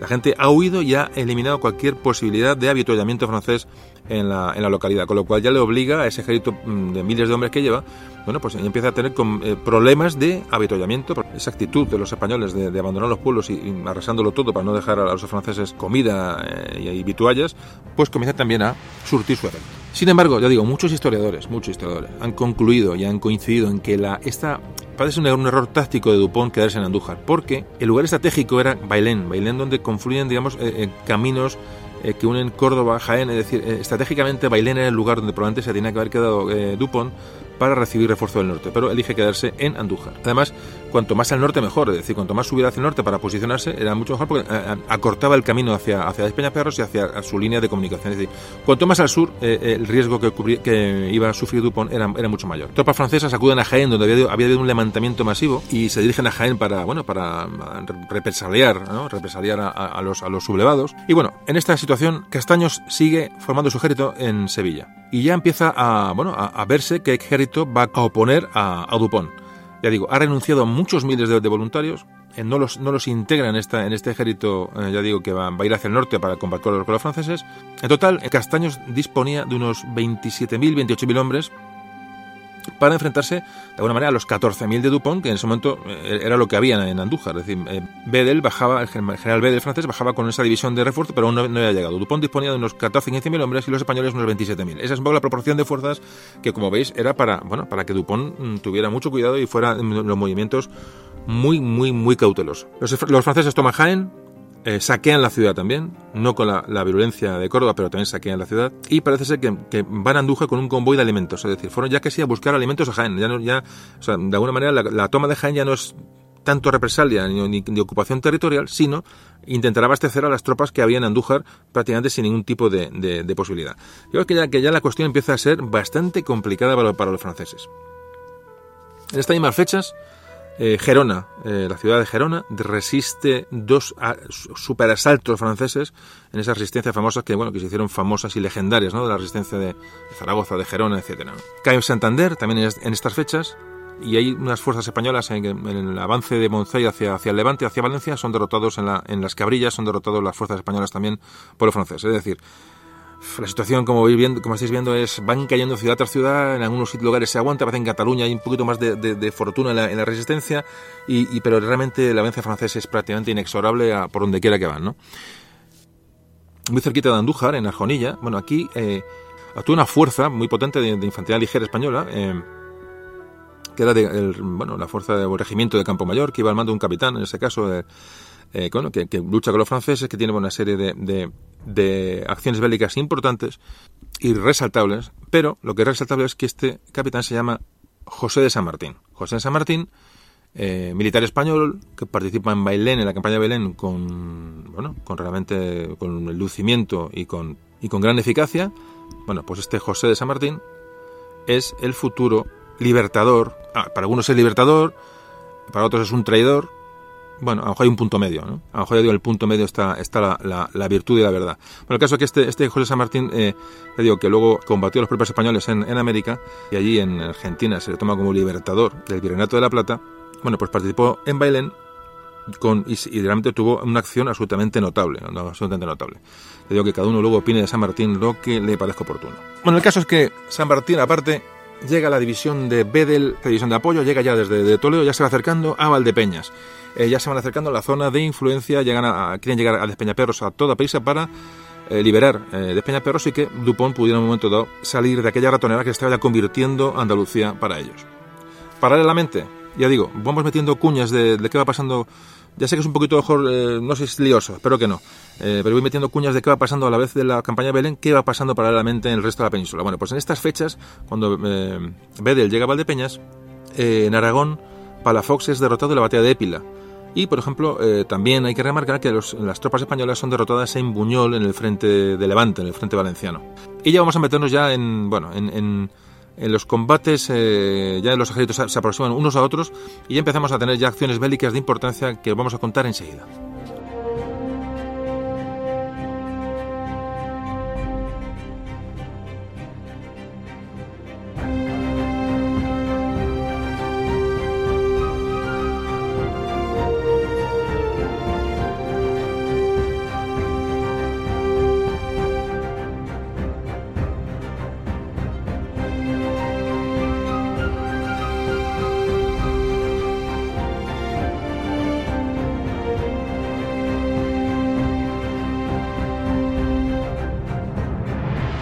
Pues bien, nos encontramos con la división de Bedel, esta división francesa que se dirigía hacia, hacia el sur a, a controlar Despeñaperros y a liberar Despeñaperros del control español.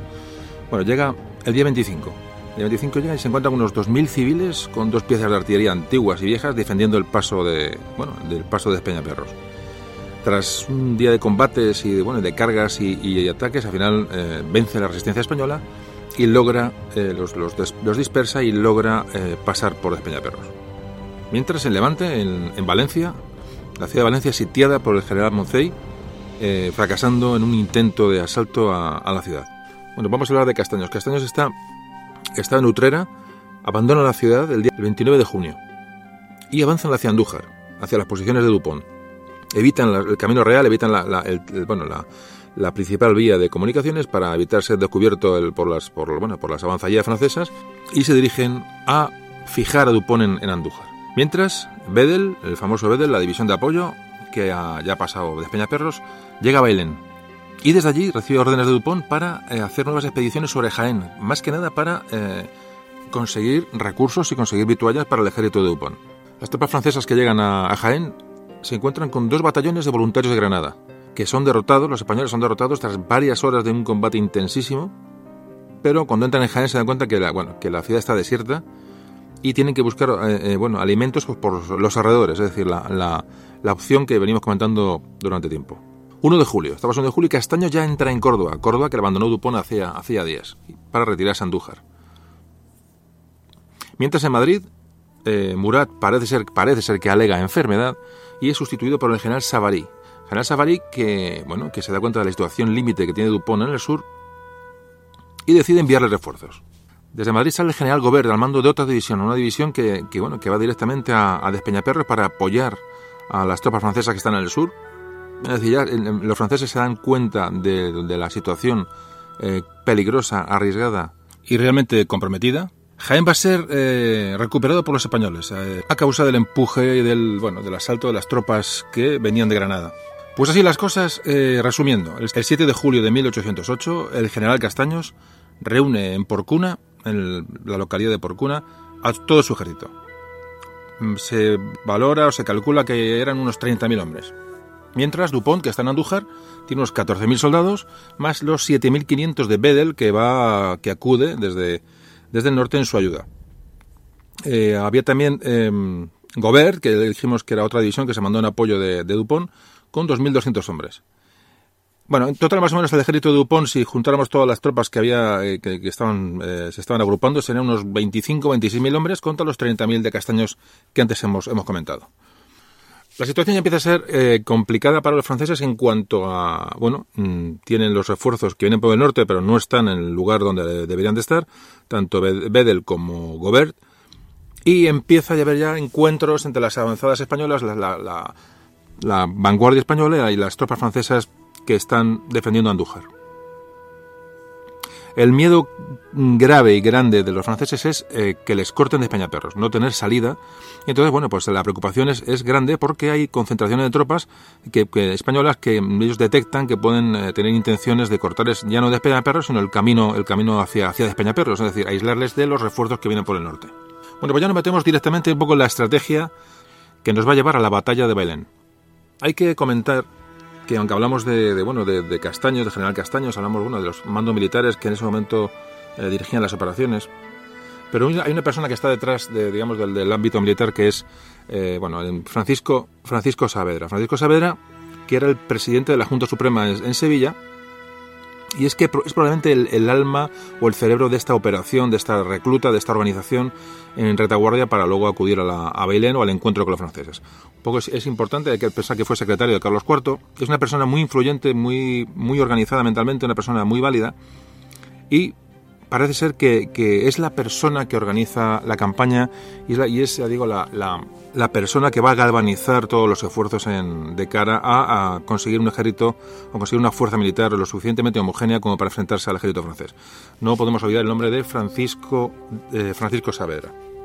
Otros nombres que conviene resaltar, por ejemplo, eh, eh, bueno, eh, los que apresaron la escuadra francesa en, en Cádiz, que antes comentábamos, hablamos de Tomás, Tomás de Morla, hablamos de, de la almirante Ruiz, Ruiz de Apodaca, hablamos de que en Granada Ventura Escalante, que era el capitán general, cedió a Castaños el mando del ejército sin, bueno, sin anteponer sus derechos sobre él. Es decir, hay una serie de personas que van a, ayudar a que la situación se, Por eso los nombramos aquí, que la historia generalmente no nos nombra, y es importante también darles su, su mérito pues nos encontramos, como decíamos, con Castaños en Porcuna. Iba a preparar la ofensiva sobre, sobre el ejército francés, sobre las fuerzas de Dupont, es lo que se conoce como el plan o la estrategia de Porcuna, y se basaba en lo siguiente. Tenía divididas las fuerzas españolas en tres divisiones. La primera se dirigiría a Mengíbar.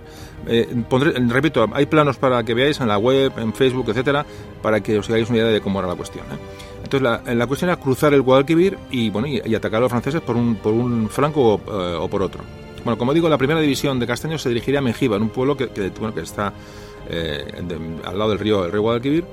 La idea es cruzar el río y encaminarse lo más rápidamente a Bailén, de alguna manera para envolver a, Dupont por su, ala, por su ala izquierda.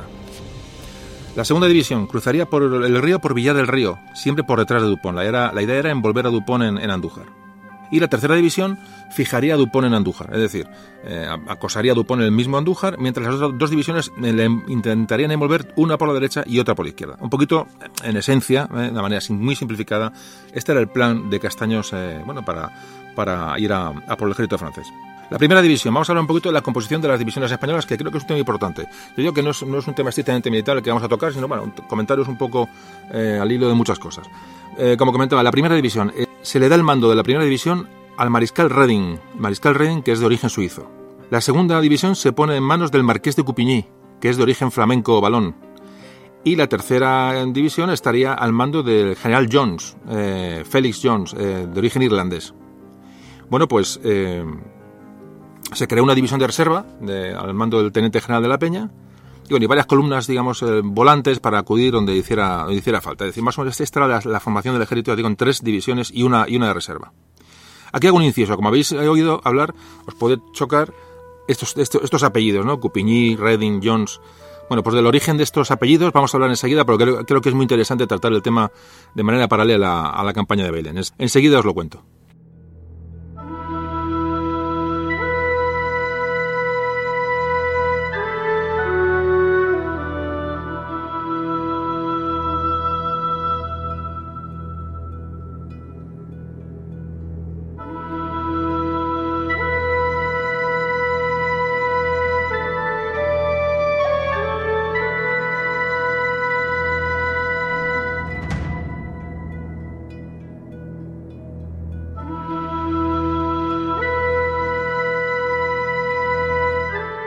Pues sí, vamos a empezar a hablar de, de la segunda división, la división del Marqués de Coupigny.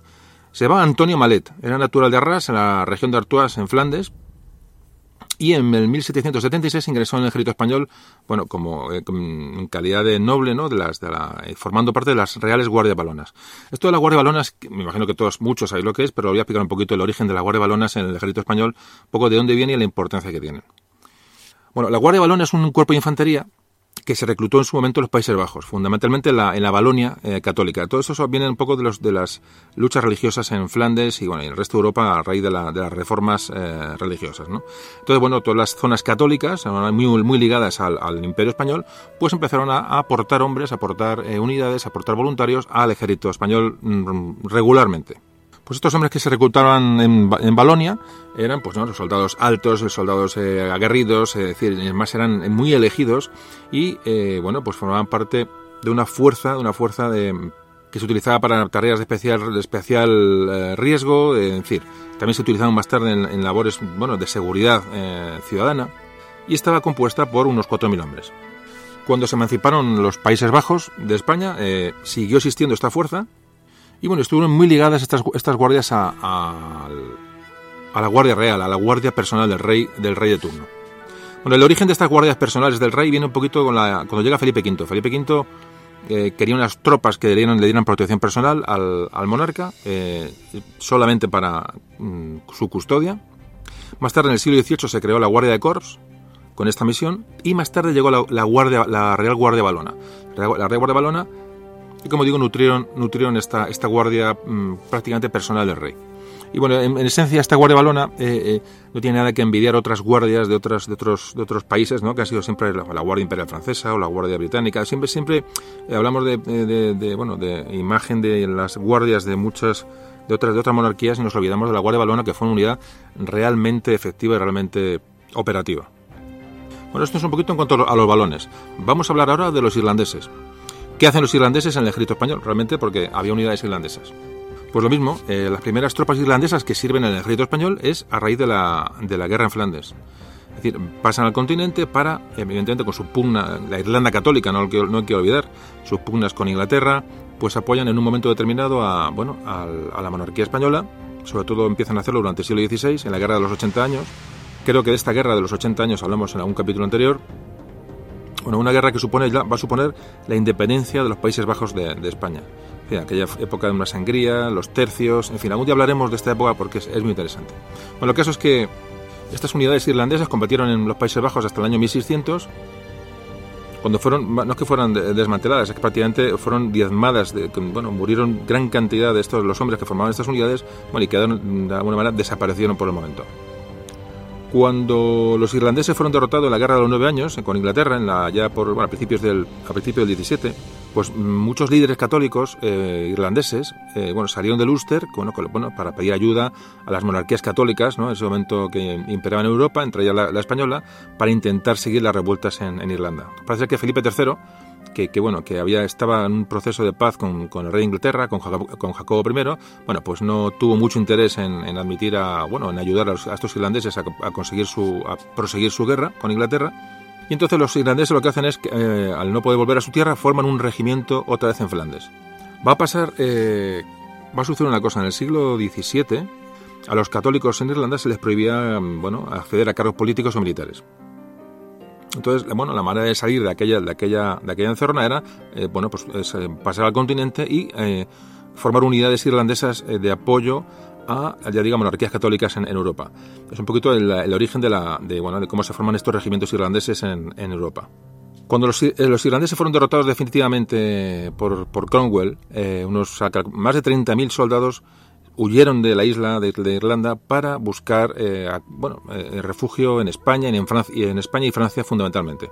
Entonces toda esta, toda esta, gente es la que, bueno, la que va a quedar ahí como, como pozo y los, los, vamos a encontrar en la guerra de la independencia, estas unidades irlandesas.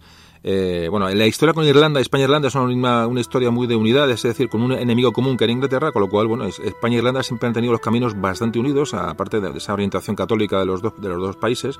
Bueno, es muy interesante, un día hablaremos de las misiones de España, las, las bueno, las, eh, las incursiones y las ayudas que hizo la monarquía española en Irlanda, muy, interesante, que me gustaría tratar en un capítulo posteriormente. Bueno, el caso es que en en las guerras napoleónicas, bueno, pues aún quedaban tres regimientos irlandeses de infantería eh, vinculados, no vinculados, que formaban parte eh, del ejército español como un, como, un, como un, regimiento más. Era el, el regimiento Irlanda, el regimiento Ibernia y el regimiento Ultonia, que los tres fueron, esos tres regimientos fueron eliminados pues ya cuando acabó la guerra, la guerra de independencia. Pero en, en Bailén había irlandeses luchando en el bando, el bando español. Y por último hablamos de los suizos. sobre todo vamos a hablar de uno de los personajes más importantes de Bailén, el mariscal Teodoro Reding, que es suizo. Y bueno, ¿de dónde viene el origen suizo? Pues muy parecido al, bueno, a lo que hemos hablado hasta ahora. En el, en el, siglo XVI se produce la Reforma Protestante. Entonces los cantones suizos que eran católicos, bueno, pues de alguna manera buscan refugio, buscan, buscan apoyo, buscan una unión con las, la monarquía española que era, que era católica. Los soldados suizos eran muy valorados en la época, eran tropas aguerridas, eran tropas de, montaña, tropas con mucho, con mucho aguante y parece que eran bastante cotizados en, en, en Europa prácticamente como, como mercenarios. En, un primer momento eran realmente mercenarios. Así nos encontramos que en el año 1574 se crea la primera unidad suiza que, bueno, que queda encuadrada en el ejército español como tal, pero en el siglo XVII ya hay 12 unidades suizas que van a combatir al lado de los, de los españoles, como decimos al lado, decimos integrados, ¿no? Entonces, bueno, si en un principio eran mercenarios, eh, cosa que no hay que poner en duda, ya en, la época que estamos hablando de la batalla de Bailén, 1808, están absolutamente integrados, eh, bueno, como, una unidad española más.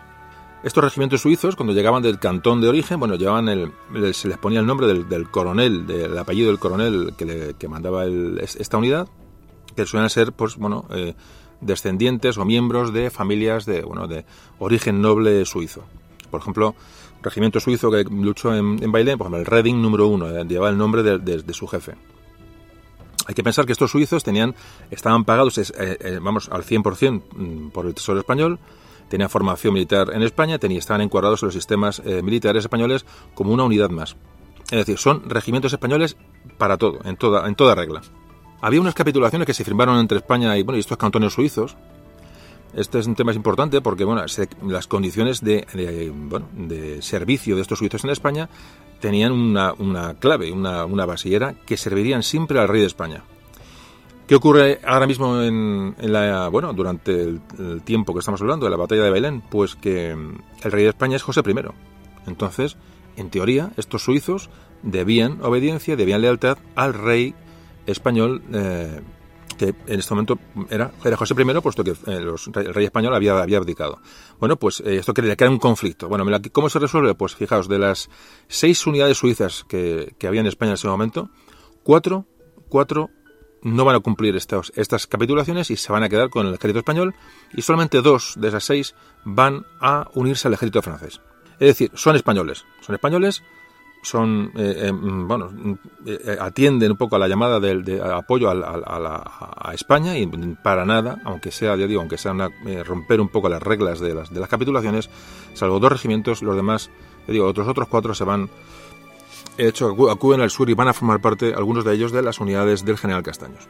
Bueno, pues aquí hemos hablado de Reding, porque ahora hablaremos de él, el mariscal Reding, que, que, bueno, que llegó a España, fijaos, con solo 16 años al mando de su regimiento, al regimiento de su cantón.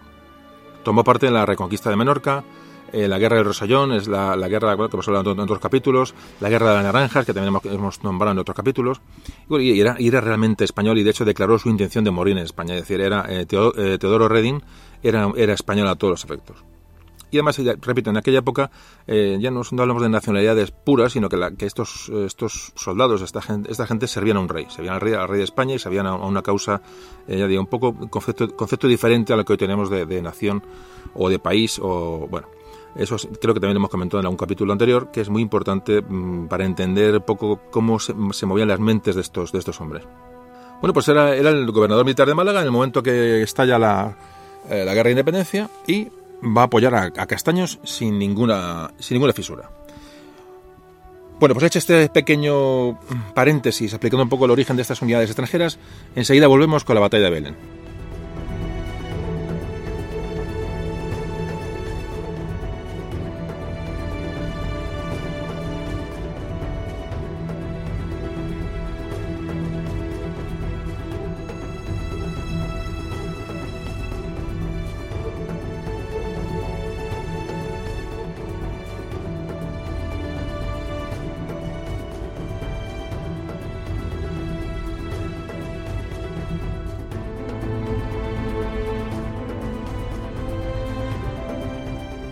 Seguimos con Bailén. ¿Dónde nos hemos quedado?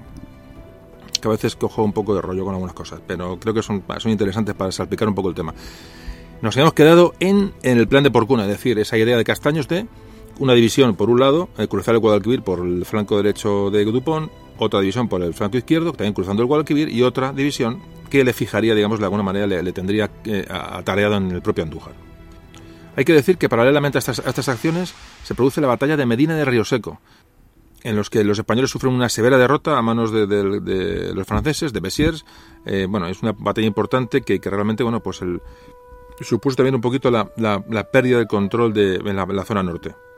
Bueno, por la primera, la división que va por, el, por la izquierda, la división de, de Coupigny, se acerca a Andújar por la izquierda. Y la, di- la división de Reading, del suizo Reading, o de origen suizo Reading, va por la derecha. Siempre hablando, hablando de, si nos vemos, mirando de sur a norte, ¿no? El avance español de, Sevilla, eh, bueno, va avanzando hacia, hacia arriba, hacia el norte, hacia el río Guadalquivir, y, ya digo, por la izquierda va, se va a desplegar Coupigny y por la derecha Reading.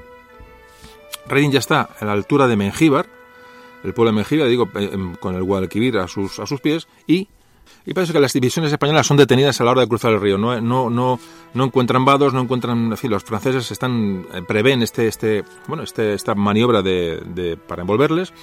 Y parece ser que en un principio es un fracaso de los movimientos españoles. Hay, pequeñas batallas, pequeñas escaramuzas, pequeñas tomas de pueblos, pero no, no se llega a, a cruzar el Guadalquivir de momento por ninguno de los sitios. Hay que, hay que señalar que, bueno, que las fuerzas españolas que van por el, bueno, por, por el este, digamos, para, hacia Andújar por el este, los que están en Mengíbar, la, división de Reading, se encuentra al otro lado de Guadalquivir con la división de, de que ya ha llegado, ya ha llegado desde el norte.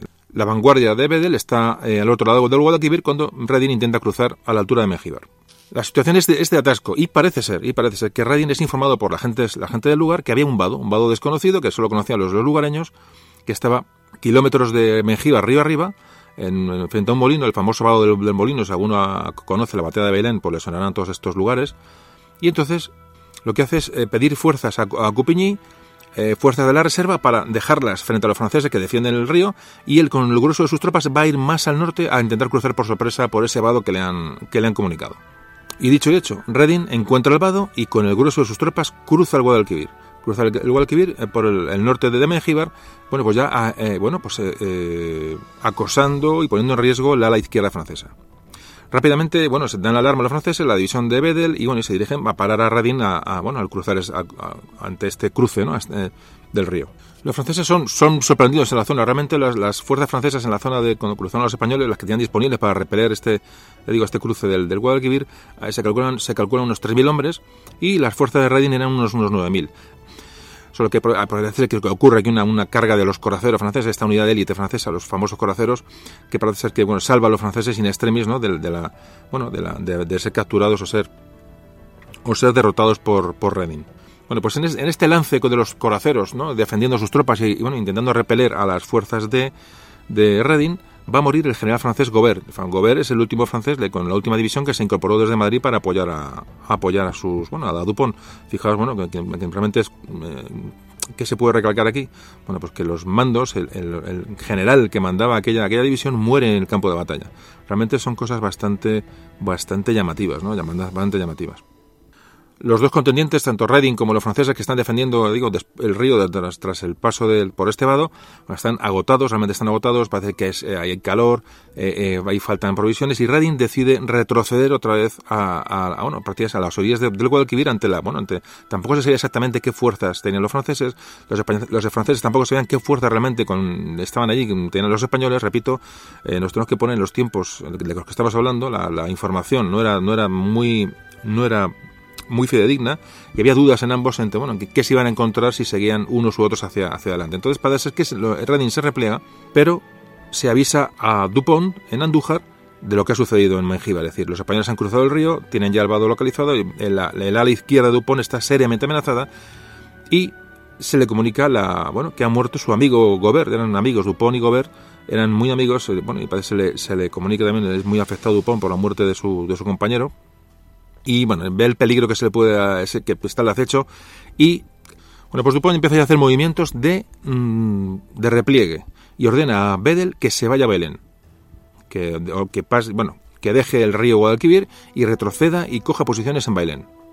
Bedel ha perdido de vista a Reading, ha, desaparecido del campo de batalla, pero no sabe exactamente dónde está. No sabe dónde está y entonces sospecha Bedel que va a, hacer otro movimiento de, bueno, para envolver y va a intentar llegar a, Des, a Despeñaperros para cortarles el paso. Un poco siempre tienen los franceses Despeñaperros como, como un lugar peligroso porque evidentemente si les cortan es un paso muy angosto, eh, con pocas tropas se podría defender y decir que los, franceses pueden quedar copados al llegar a Despeñaperros de una manera prácticamente que pueda ser su fin. Entonces, están muy pendientes de, de Despeñaperros y Bedel, sin fiarse de lo que Redding va a hacer, retrocede, una vez que está en Bailén, eh, va a moverse hacia el norte para eh, salvar o para tener a resguardo el paso de, de Despeñaperros con su división. Y mientras, paralelamente, Dupont, que estaba en Andújar, más al sur, va a subir, va a ir hacia el norte, pues ya buscando la salida de, de Andalucía prácticamente, es decir, se va a dirigir hacia, hacia Bailén, bueno, pues ya buscando la salida de aquella, de aquella ratonera.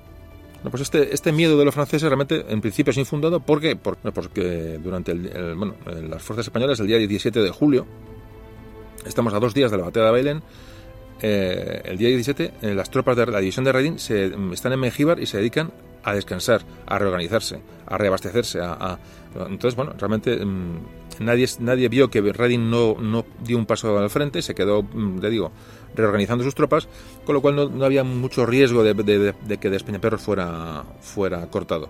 Pero bueno, aún así los franceses tenían que, proteger el camino de, salida de, Andalucía y entonces mmm, mandaron un gran contingente de tropas a cubrir el camino desde Bailén o desde Andújar hasta, hasta Despeñaperros. Dupont hace, bueno, tiene, recibe informaciones de las tropas españolas. Mmm, realmente no sabía exactamente qué contingente español eh, estaba delante de él. Y cuando se le dice que los que bueno, los españoles pueden ser entre las tres divisiones, más la división tercera, pueden ser unos eh, prácticamente 30.000 hombres. Hay que recordar que Dupont tenía unos 17, 18.000, 16.000 hombres, depende de las fuentes. Entonces, paralelamente, se ocurren, ocurren dos, dos hechos. Dupont abandona Andújar, dirección Bailén y a la vez despacha un correo para, a, Bedel para decirle que, abandone de momento la idea de proteger de, de Peñaperros, que deje una pequeña fuerza, pero que le, le necesita en Bailén porque donde, donde se prevé que va a haber un encuentro con las fuerzas españolas que suben desde el sur. Pero claro, Bedel ya estaba lejos. Como vemos, Dupont eh, ahora mismo se encuentra, eh, bueno, realmente en una situación muy compleja. Muy compleja porque ha visto el, el peligro que, que, le acecha, va a retroceder a Bailén, probablemente donde tenía que haber establecido la defensa, no en Andújar, y sus fuerzas de refuerzo las tiene muy ya al norte protegiendo de Peñaperros y aún quedó ya la orden de que, le, de que vengan en su ayuda. La cuestión está muy complicada porque están, están a 30 kilómetros las fuerzas de, de, Bedel y de otros generales franceses que estaban en, ya digo, en el paso de Despeñaperros. Puede ser que los españoles se le echen encima antes de que la, el refuerzo francés llegue, desde el norte. Bueno, pues cuando eh, Dupont se decide a ir hacia al norte, bueno, retroceder hacia Belén, las tropas españolas ya están allí.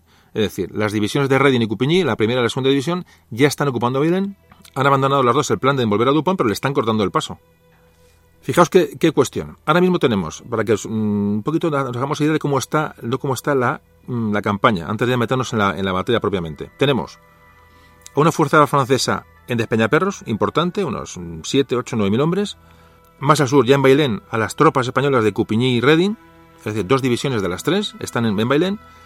Más al sur está Dupont con su ejército desde Andújar que sube hacia Belén para encontrarse con las tropas de, de Despeñaperros.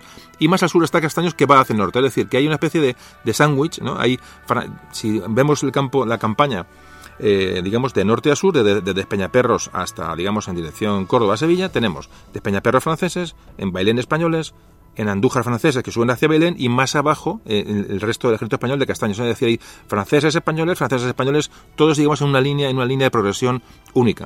Un poquito para que nos, nos hagamos una idea de decir que el que primero llegue y apoye al otro va, puede tener, puede ser decisivo para ganar la batalla o el encuentro principal. Pero fundamentalmente la, la batalla, como veremos ahora, se va a producir en Bailén porque eh, Dupont, que ya quiere salir, eh, sube desde Andújar, se va a encontrar con Reding y Coupigny que le esperan en Bailén. Con muchas prisas ambos porque eh, ya digo que, bueno, eh, eh, cualquier refuerzo que llegue en ese momento va a decantar la batalla de uno u otro lado, ya digo, en función de quién llegue antes y quién, qué, ejército apoya antes a, las fuerzas en Bailén. Bueno, pues con esta disposición se encuentra Dupont y Reding, que es el, mando del ejército español en, Bailén, se encuentran, digo, pues, pues Dupont llega a las, a las, a las, a las afueras de Bailén y ve las fuerzas españolas dispuestas para defender la ciudad en un campo abierto y bueno y se va a producir evidentemente el encuentro el encuentro de la batalla de Belén.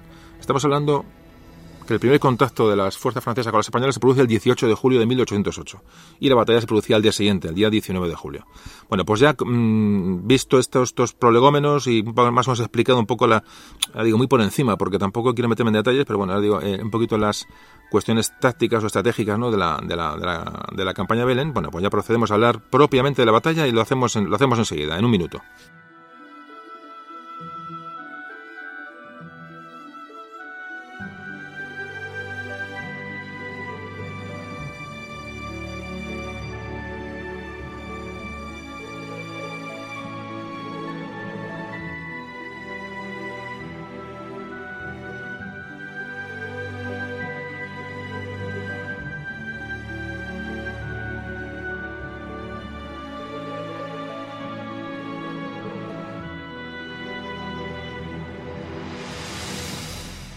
Bueno, ya estamos en Bailén, en el campo de batalla de Bailén.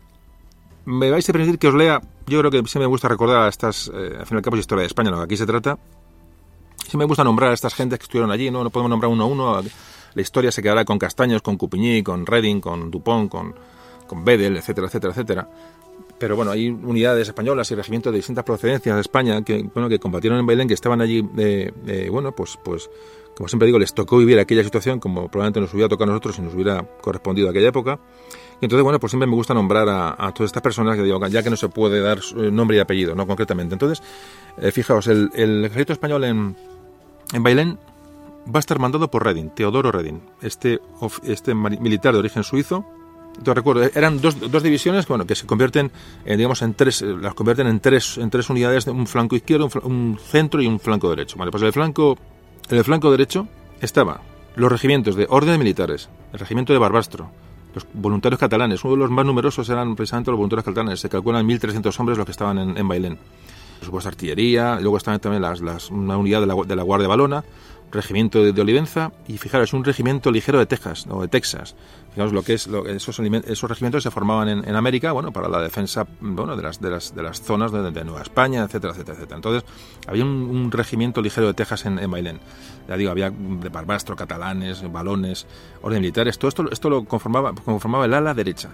En el centro estaban un regimiento de Granada, un regimiento de Ceuta, un regimiento irlandés, un regimiento llamado regimiento de Borbón, luego había el regimiento de la Reina, otro regimiento de, Granada, el caballería de, Farnesio, y estaban los garrochistas de Jerez y Utrera, que luego hablaremos de los de los garrochistas. Estos eran, bueno, estos que gente que bueno que manejaban el ganado con aquellas garrochas, aquella especie de lanzas que combatieron en Bailén también, es decir, voluntarios. Este es el centro, fijaos qué cantidad de, de, procedencia de las de las unidades. Y en el ala izquierda estaban, estaba el regimiento de Bujalance, regimiento de Cuenca, regimiento de Ciudad Real, regimiento de Trujillo, otra unidad de Guardia Balona, más suizos, otro regimiento suizo, el regimiento de Jaén y el regimiento de caballería de España llamado Regimiento de España.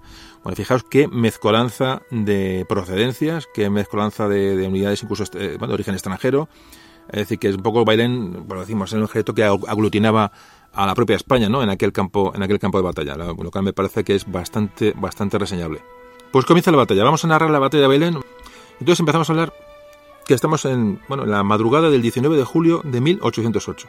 Hablamos de las 3 de la, 3 de la madrugada. Dupont está llegando de noche, se está llegando a Bailén, pero no sabe qué españoles le esperan en Bailén, ni siquiera prácticamente sabía que hay españoles en Bailén. Es decir, sabía que hay una fuerza allí, pero no sabía bueno, con qué se iba a encontrar o qué eh, intenciones tenían, si, si, defender Bailén, si retroceder, si eh, re, intentaron retrasar a Dupont, no sabía realmente con qué se iba a encontrar.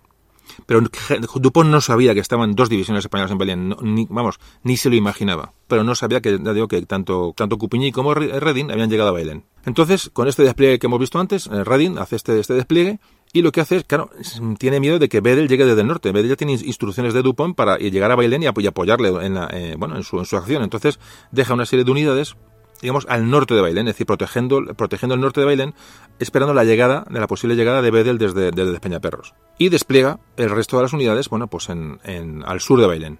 Hoy el campo de batalla, eh, bueno, tiene la suerte de estar ahí varias veces y realmente, eh, bueno, pues sí, me se ve perfectamente cómo era la, cómo, lo que fue el campo de batalla, pero está todo ocupado, pues, bueno, polígonos industriales, de hecho, ahora mismo, el de, donde desplegaron las fuerzas españolas en Bailén, todo, el despliegue inicial es parte del pueblo. Es decir, es, es ya prácticamente saliendo del pueblo, pero es, son casas y son, en fin, ya está, ya está edificado. O sea que el campo de batalla de Bailén realmente, si alguien quiere ir por allí, pues puede ver eh, alguna, alguna cosa, pero poca. Poca porque, digo, os tenía que acompañar alguien que, que conociera un poco el sitio para, para dar un tipo de, de identificación de los lugares.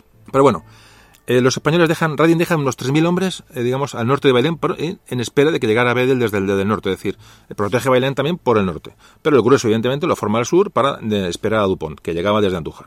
Sé que me repito mucho de llegado de Andújar, Bedel en el norte, en Despeñaperros, pero bueno, em, prefiero repetirme para, para que os ubiquéis a que no, no, a que tengáis dudas de la situación de la, de la situación de las tropas.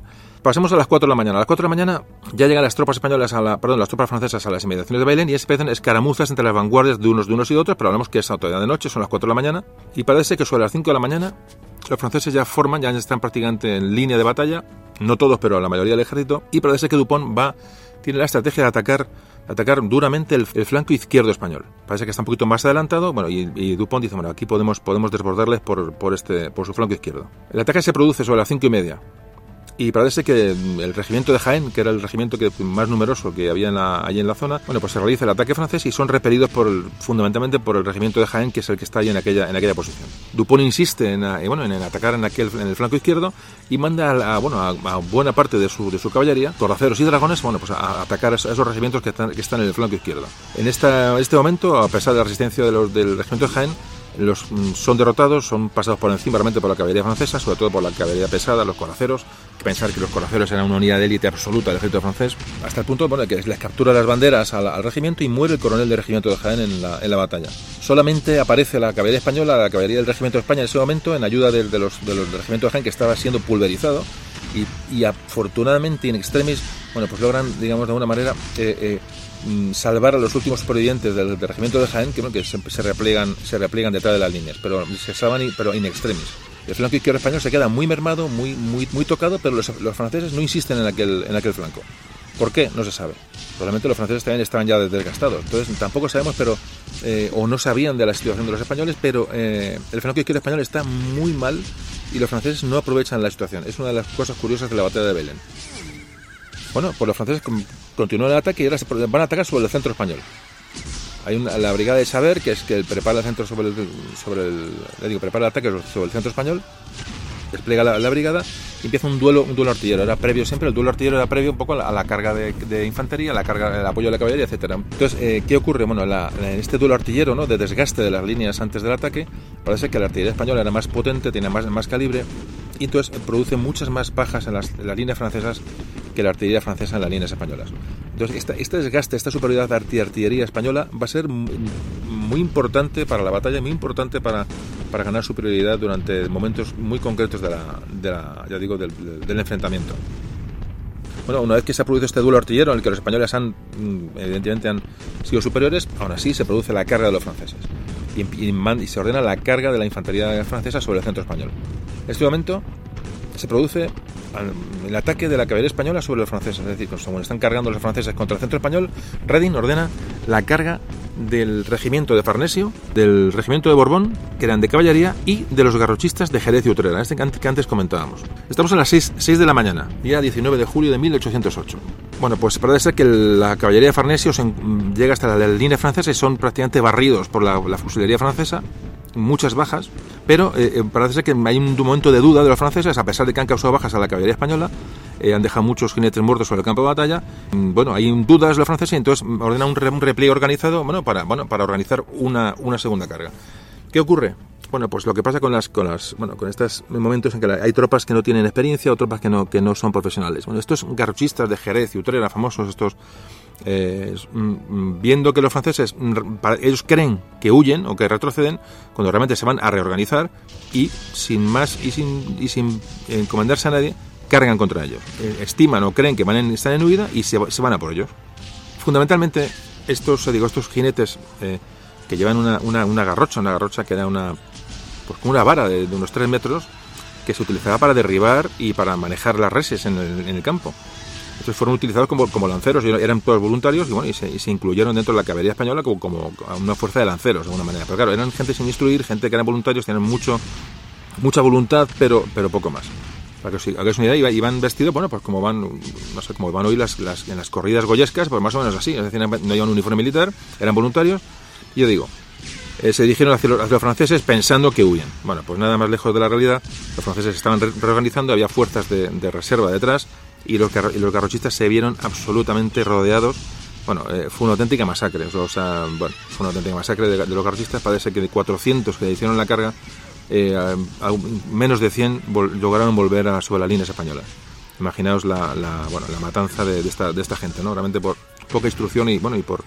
Y bueno, esto es un poquito la cuestión. Siempre se ha, ensalzado, evidentemente es para ensalzar, no queda duda, pero como que los garrochistas en Bailén, que llegan a los franceses, derrotaron, les hicieron realmente los garrochistas dieron un, bueno, un espectáculo realmente de punto honor y de, bravura, pero, pero, pero fueron prácticamente, digo, fueron diezmados de una manera terrible en, bueno, al, al, ir hacia la línea francesa. Pensad que un caballo, eh, una carga, el caballo queda, queda cansado, eh, eh, luego no puede, ya no puede retroceder, es decir, no era gente profesional, empieza el pánico, empieza la gente a, la desbandada, y bueno, y fueron, ya digo, fueron, fueron prácticamente destrozados entre los olivares. Bueno, esta es la historia de los garrochistas, porque merece contarla, porque de luego es un hecho épico y un hecho, bueno, también a, a valorar, ¿no?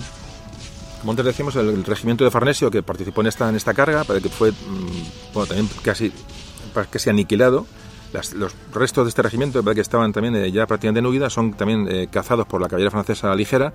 Y, bueno, y el regimiento de Farnesio prácticamente desaparece de la batalla. Desaparece, vamos, son, son aniquilados realmente el regimiento de caballería de Farnesio.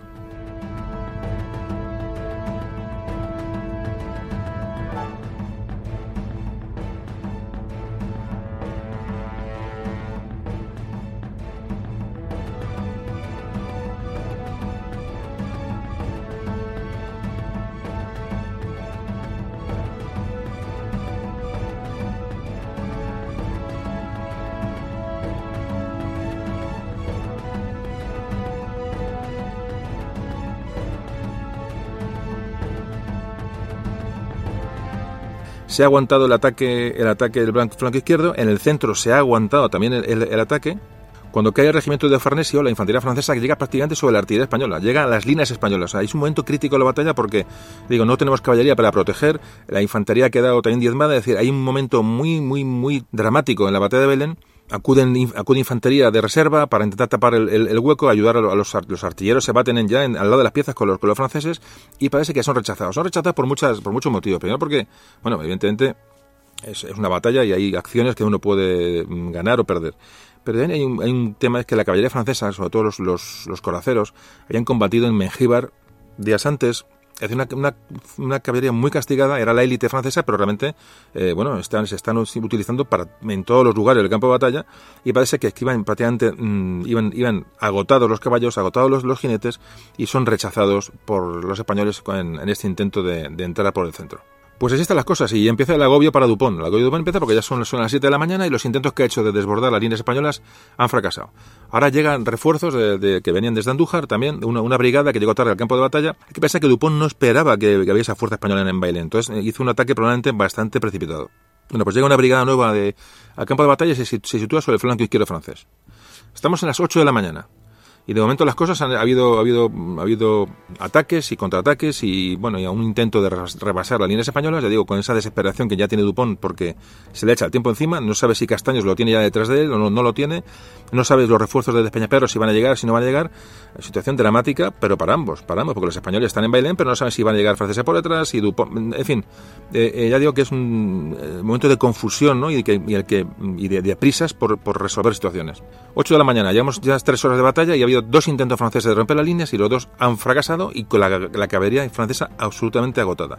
Y aquí empieza ya a aparecer el sol, empieza ya a salir el sol y las previsiones de temperaturas altas para, bueno, en la, jornada del 19 de, 19 de julio. Se produce un contraataque español y el ala derecha española intenta ahora desbordar al flanco izquierdo francés. Y avanzan con los regimientos de caballería y con, y compañía de infantería, entre ellos las, la de, guardias, eh, compañía de guardia balonas, atacan hacia, eh, atacan el flanco izquierdo francés. Parece que el regimiento, un regimiento español, el regimiento llamado eh, de Militares, eh, se adelanta demasiado, parece que, pierde un poco la cohesión del, del, ataque y se encuentra con la caballería francesa que prácticamente igual los, los bueno, mm, prácticamente los, los disuelve directamente. O sea, hay un momento ahí de, de, crisis, de, de digo, de, por sorpresa, y son prácticamente diezmados también el, el regimiento español. Acude en su ayuda el regimiento, del, regimiento de caballería de Olivenza, en la ayuda de los, del regimiento español de orden militares. Bueno, aparecen más caballería francesa y los dos, mm, bueno, prácticamente pasó, eh, eh, son pasados por encima ambos y quedan desperdigados los supervivientes por el campo de batalla. ¿Quién evita el desastre total? La Guardia Balona. La Guardia Balona que se presenta en aquella zona de, crisis y parece que hace retroceder, retroceder, a la caballería francesa. Fijaos los momentos de, sobre todo los flancos, eh, hay que pensar que en una batalla los flancos son vitales. En el momento que un, ejército es desbordado por un flanco, su centro es, atacado por detrás, con lo cual, le digo, siempre se intentaba desbordar los flancos, bueno, no siempre, es decir, era una de las tácticas, ¿no? intentar atacar sobre un flanco para buscar desbordar. Bueno, en este caso, a última hora la Guardia Balona contiene, la Guardia Balona contiene ese ataque sobre, sobre el flanco español y parece que se estabiliza la situación. siempre se ha criticado un poco en la batalla de Bailén que estas, estas cargas de caballería francesa, que realmente hicieron mucho daño a los españoles, no fueron secundadas por infantería. Es decir, si esa caballería, después de aniquilar unidades españolas, hubiera tenido un apoyo de infantería y hubieran, y hubieran eh, bueno, de alguna manera asegurado la victoria en aquella zona del campo, hubiera, probablemente la batalla de Bailén podría haber tenido otro rumbo. Pero, eh, bueno, ya digo, son, luego ya es, bueno, eh, son interpretaciones un poco, bueno, pues que hubiera, que hubiera sido sí, ¿no? Bueno, estamos a las 10 de la mañana, 10 de la mañana del día 19 de julio. Ha habido dos intentos franceses de desbordar, un intento español, todos han fracasado. Bueno, hay bajas, ahí empieza el calor, a las 10 de la mañana en, julio. Eh, empieza la sed, empieza el cansancio. Dupont tiene miedo de que Castaños llegue con el resto del ejército por, por, detrás de él. Eh, no sabe dónde está Bedel. Y los españoles igual, no saben si va a llegar Castaños desde el sur o si Bedel va a llegar por detrás. Es decir, insisto en esa situación de, de incertidumbre de ambos, ¿no? de tanto de Redding como de Dupont. Aquí hay una cosa clave y es que Dupont eh, eh, infravaloró la fuerza española en aquella zona y se encontró ante un ejército que, era una auténtica pared. Es decir, él, pensaba llegar a encontrarse con Bedel en Bailén o más al norte, pero se, encuentra con un ejército español que, no, que, que, ni se imaginaba que iba a estar allí y de una fuerza muy superior a la que, a la que, tenía, a la que tenía prevista. Empieza la desesperación, y empiezan las prisas lanza un ataque prácticamente a la desesperada Dupont, eh, eh, bueno, sobre la línea española, ya intentar romper la línea, pero sin apoyo de artillería. Lo lanzan, lanza una serie de, unidades que bueno, se van a encontrar en el centro, en la zona central del campo de batalla, y eh, estas, los españoles, apoyados por la superioridad artillera, para que hacen retroceder nuevamente a los franceses de este intento de, ya digo, de, desbordar o de atacar o de romper la línea, la línea española. Estamos hablando ya del calor, estamos hablando ya de las 11, 10, 11 de la mañana. Fijaros, el, calor en Bailén es fundamental, es un elemento fundamental en la batalla porque cronistas de la época, que describen, bueno, cómo se estaba, qué, sensaciones había aquel día, hablaban de más de 40 grados, a esas horas, a las horas que estamos hablando, 11, 12 de la mañana. Más de 40 grados, uno ponía 45, a lo mejor es un poco exagerado, puede ser perfectamente, pero vamos, eh, nos, quedamos, con 40, y con 40, con un, uniforme, un campo de batalla, con polvo, con...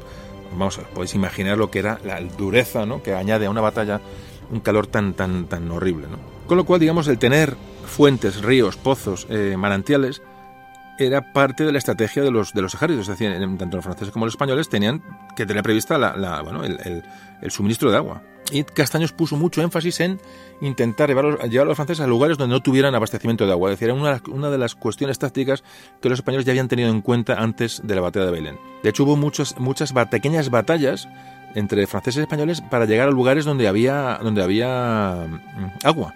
Esto no son, no son grandes hechos durante la batalla, pero sí que, hubo intentos, por ejemplo, llegar a un lugar que se llama la Noria, la Noria de Don Lázaro, en una, noria de agua, la Noria del Sordo, eh, eh, acequias, fuentes que había cerca del pueblo. Hubo, fueron lugares que se luchó a muerte por, por estos puestos donde había agua. O sea, imaginaos un poco la, importancia del agua la importancia del calor. Y la importancia clave, clave en Bailén de la población civil del pueblo. Cómo las gentes de Bailén suministraron agua a las fuerzas españolas. O sea, el aprovisionar, de agua en el campo de batalla era muy complicado. Entonces, pues con, mulos, con, bueno, con, cántaros, es decir, la, población civil fue la que suministró agua en el campo de batalla a los españoles, dando una clara ventaja, evidentemente, al ejército español. Es decir, la batalla del agua la estaban ganando los españoles, los franceses además no sabían lo que se iban a encontrar allí y no iban tampoco preparados para, bueno, para, para soportar este, este calor y esta, y esta sed realmente, ¿no? Luego se han, visto, bueno, hay, hay documentos, por ejemplo, se habla que desde Martos, del pueblo de Martos, la Junta Local de Martos, eh, eh, hizo trasladar hasta, hasta Bailén, mm, hablan de unos, eh, pues con mulas y, un cargamento de, mulas, 5.000 litros de agua. Más, como digo, los pozos en Bailén y la infraestructura propia del pueblo.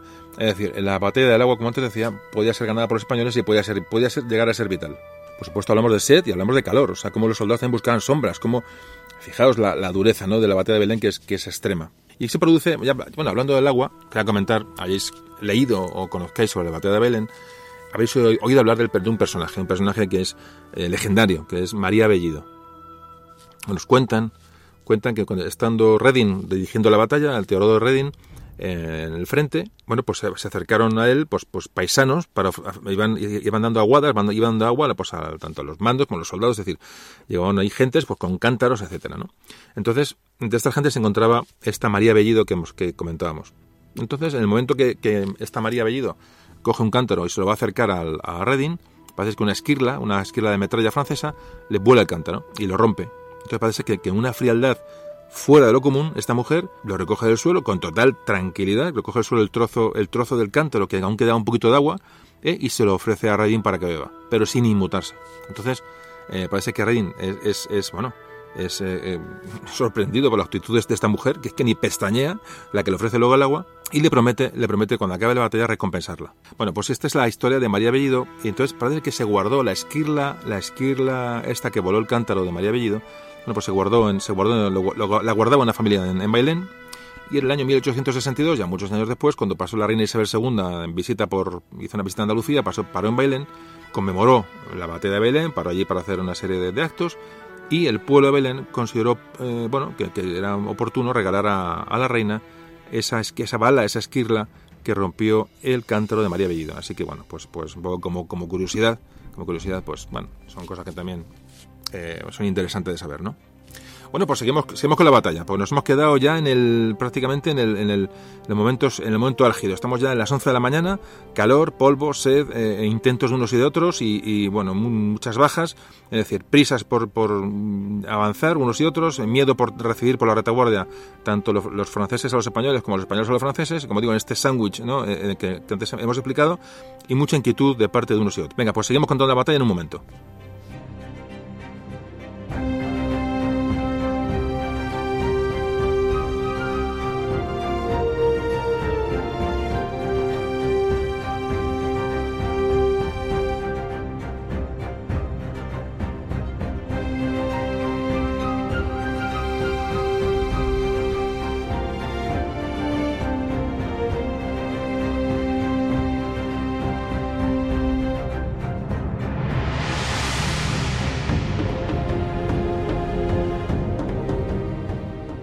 11 de la mañana. Eh, Dupont ve que mm, puede ser eh, bueno, sus, últimas oportunidades. Y el ataque sobre el centro español ha sido realmente devastador para los franceses. Es decir, prácticamente, su, había, bueno, prácticamente la fuerza que le quedaba central había atacado en este, digo, sobre el centro español y han sido diezmados.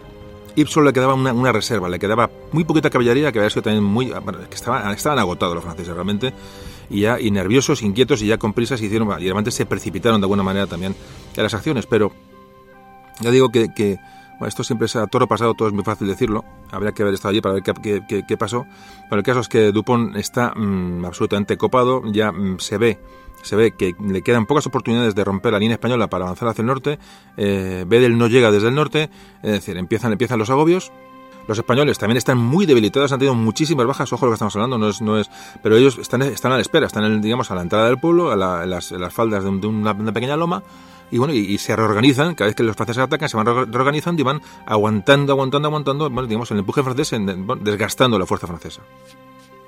A Dupont solo le queda una unidad de refresco, que había, que haya tenido, digamos, en, de reserva, en la retaguardia son los marinos de la Guardia Imperial. Digamos, en ese momento era su fuerza de élite en, el campo de batalla, más los coraceros, que ya digo que quedaron prácticamente también eh, neutralizados entre bajas, cansancio, etcétera, ¿no? Bueno, pues esta la élite de su infantería, estos, esta unidad de la Guardia Imperial, van a hacer el último intento, el último intento para romper la línea, la línea española, es decir, de salir de aquella trampa con esta unidad como, como, bueno, como núcleo del último ataque que va a realizar Dupont por los restos del ejército francés que quedaban de la batalla, que eran tropas muy diezmadas, muy cansadas, bueno, y algunas piezas de artillería que empiezan a, rescatar eh, del, campo de batalla, intentan hacer, van a, intentar hacer el último, el último asalto. Hablamos que quedan los, los franceses del campo de batalla, hombres disponibles unos 3.500 nada más. Esos 3.500 hombres van a intentar romper el, el centro español. Son las 12 de la mañana. 12 de la mañana cuando se produce el avance de las tropas francesas. La tercera legión francesa se adelanta y son los que abren fuego sobre las, líneas españolas, pero son rechazados por una carga de la caballería española. Las columnas de, los marinos de la Guardia Imperial ya son los que toman la, bueno, la, decisión de cargar y con una unidad disciplinada y una, unidad cohesionada y, en cierta, y de alguna manera mm, de refresco son los que a bloque se dirigen sobre el centro español, sobre el centro de Reding. Aquí se produce, digamos, ya una descarga de artillería de, metralla, de artillería española, eh, un fuego de fusilería. Es decir, son, este, este núcleo de fuerza francesa es atacado desde, varios puntos y a las doce y media de la mañana se produce la, herida de Dupont, que estaba, que estaba al mando de estas fuerzas. Dupont es herido en el campo de batalla. Y aquí se produce automáticamente, entre el desgaste, la, herida de su jefe, el cansancio, se produce una desbandada absoluta de los franceses franceses que, bueno, que, huyen del campo de batalla, tienen una desbandada, pues ya eh, lo que, lo que puede ocurrir. Se meten entre los olivos, eh, eh, hay veces que los franceses intentan reagrupar a esta última unidad que quedaba en el campo de batalla, pero los esfuerzos son inútiles porque el ejército francés ha sido absolutamente deshecho. Esto no quiere decir que fueran aniquilados, sino que, eran, fueron desorganizados, fueron, bueno, ya digo, fueron, cada uno eh, corrió hacia donde, hacia donde pudo y parece que, que estos supervivientes que, que, huyen del campo de batalla al final son más o menos más o menos eh, bueno reorganizados de nuevo por, por los pocos mandos franceses que, tenían aún capacidad de hacerlo ¿no?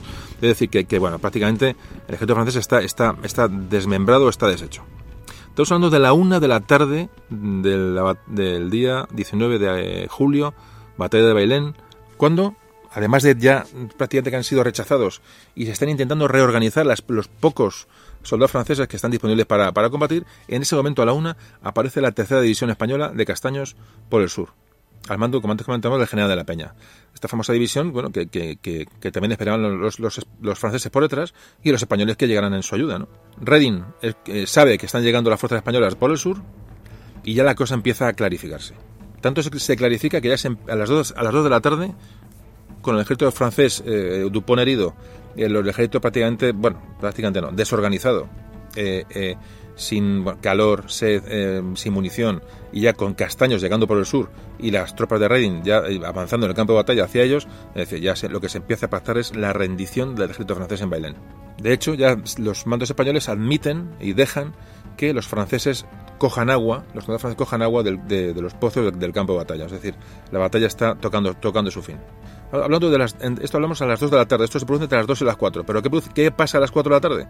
Pues fijaos, que las, se oyen cañonazos, se oyen disparos y es la división de Bedel con casi 8.000 hombres que llega desde Despeñaperros. ¿Qué os parece la historia? Bueno, pues os lo cuento enseguida.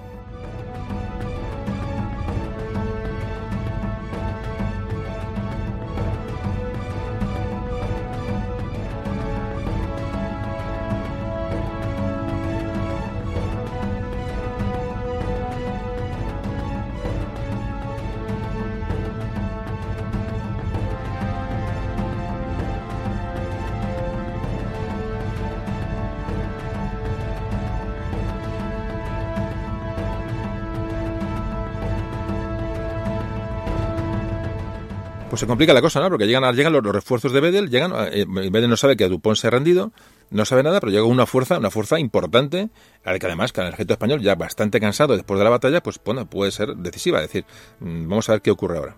Bueno, pues llega eh, Redding, le manda correos a la fuerza de Bedel, le manda unos correos diciéndole que Dupont se ha, rendido. Bedel no se lo cree, porque no puede ver el campo de batalla de, desde donde está, y le manda un correo de respuesta a Redding diciéndole, si no retiráis a, hacia el sur, os ataco. Ese es la, el mensaje de Bedel ante en la comunicación de Redding de la rendición del ejército de Dupont.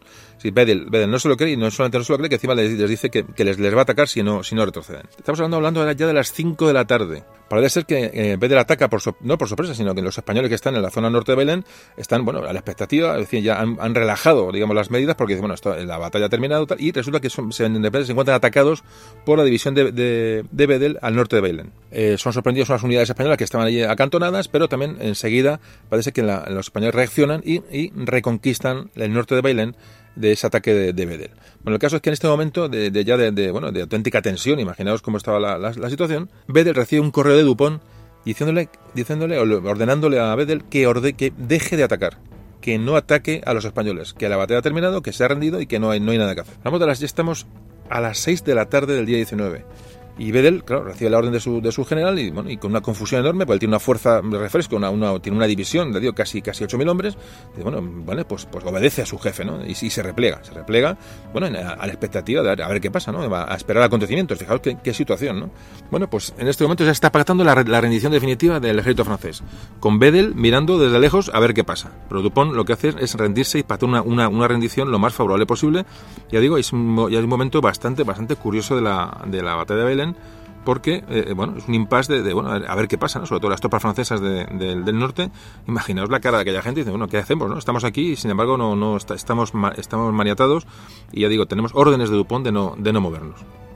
A todo esto y paralelamente a toda esta, esta, esta situación, el día siguiente, eh, antes, bueno, que no se me olvide, el día 20 de julio, el día siguiente de la batalla, va a entrar en Madrid José I Bonaparte. El día 20 de julio, es decir, eh, en las mismas fechas realmente, de, o prácticamente que la batalla de Bailén. Tú pones amenazado de rendición, es decir, vamos a, ahí están, hay una serie de, de, de, conversaciones, pero a Dupont se le dice que se rinda, se rinda sin, sin condiciones, y los franceses lo que piden es bueno, que se, rinden si se les deja abandonar Andalucía con todas sus armas. Bueno, es una condición, los españoles han ganado la batalla, pero, ojo, porque está la, división de, de Bedel, está, está en la norte de Bailén, es decir, que Castaños ve la situación, vale, en todo el momento que Castaños se piensa, parece ser, que piensan admitir la salida de los franceses del campo de batalla rendidos, pero con sus armas de una manera, digamos, medio honrosa, dada la circunstancia, digamos, de, también de, peligro que suponía la división francesa al norte, ¿no? Y parece que está a punto de conceder esta, esta salida del campo de batalla de los franceses con armas, pero parece que capturan eh, correos de Dupont, dos correos de Dupont, en los que está comunica, lleva a Madrid las noticias de que, va a intentar salir como sea, para unirse a la campaña francesa del norte. Es decir, es un engaño de Dupont, evidentemente. Él dice que no van a combatir contra los españoles, que se van a ir a Francia, que era un poco las normas de la época. Cuando alguien se rendía y, bueno, y se, dejaba, se le dejaba salir del campo de batalla, a veces juraban que no iban a hacer eh, a luchar más contra el ejército que les había dejado salir de allí. Estas un poco normas de nobleza y de, bueno y de, del 18 y el 19 pero dos correos de Dupont son capturados son eh, dos correos que en los que Dupont decía que iba a salir de allí con su ejército para, ya digo, para reforzar el ejército del norte.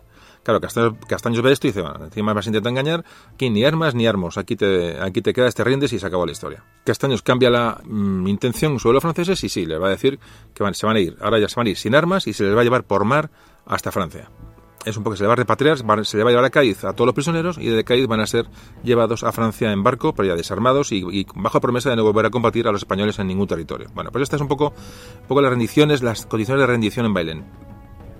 A todo esto, Bedel estaba al norte, seguía, al norte, o sea, el norte de Bailén, esperando que alguien le dijera si atacaba, si no atacaba, o sea, me imagino la, la cuestión. Entonces, ya digo, Bedel no estaba ni, ni, las, ni, en las, ni las negociaciones, ni estaba siendo informado de lo que estaba pasando, ni se habían rendido, ni si no se habían rendido, solo tiene una orden muy concreta de Dupont de no atacar a los españoles. Así que, viendo la situación, dice, Bedel dice, vamos a ver, pues, viendo que el ejército francés está rindiendo, que detecta que la cosa está, se está acabada, entonces lo que va a intentar es eh, salir del campo de batalla de noche, es decir, va a salir de noche para intentar ganar de, de y, y salvar su división de de, aquella, de aquella situación. ¿no? Entonces, la noche, eh, el día 20 por la noche, o amanecer el día 21, los franceses de Bedel empiezan a abandonar sus posiciones y, ya digo, aprovechando la oscuridad, empiezan a, eh, subir otra vez hacia, hacia Despeñaperros para intentar salir de, Andalucía y salvar ese contingente.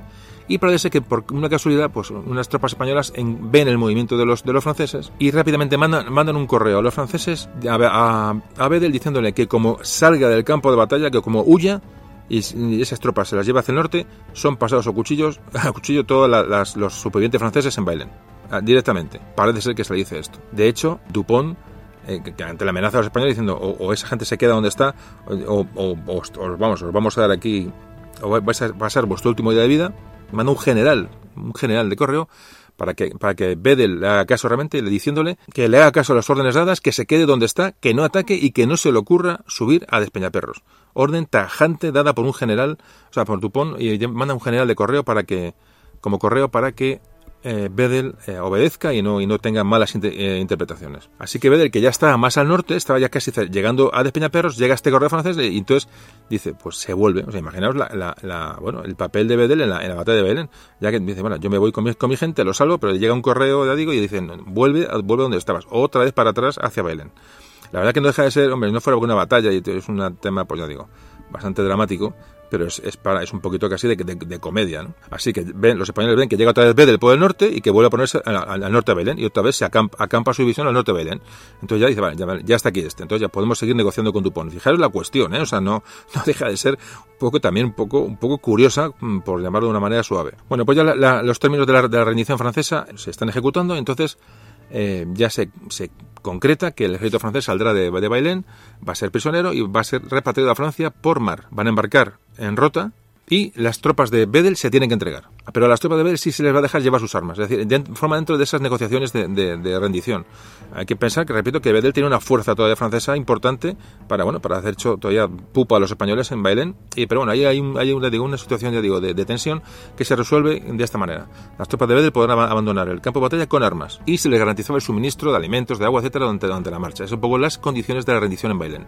Fijaos cómo la rendición, los caballos y la artillería francesa iba a ser comprada por los españoles. Mm, mm, o sea, evidentemente al dejarle salir con armas, eso incluía caballos y piezas de artillería, pero claro, no podían trasladarla en, esas condiciones, entonces los españoles les compran el material. Fijaos que, qué resolución eh, caballeresca, ¿no? Tiene hasta, a, fin y al cabo, ¿no? Dejarse una batalla y un encuentro militar con, con muertos, con, con, dramatismo, ¿no? Pero sin embargo, fijaos que, que, que qué pacto se llega, ¿no? Después de la batalla a comprarles el material para que no, no se lo tengan que llevar y no tengan que llevar el peso, digamos, por decirlo de una manera, mm, bueno, eh, burda, ¿no?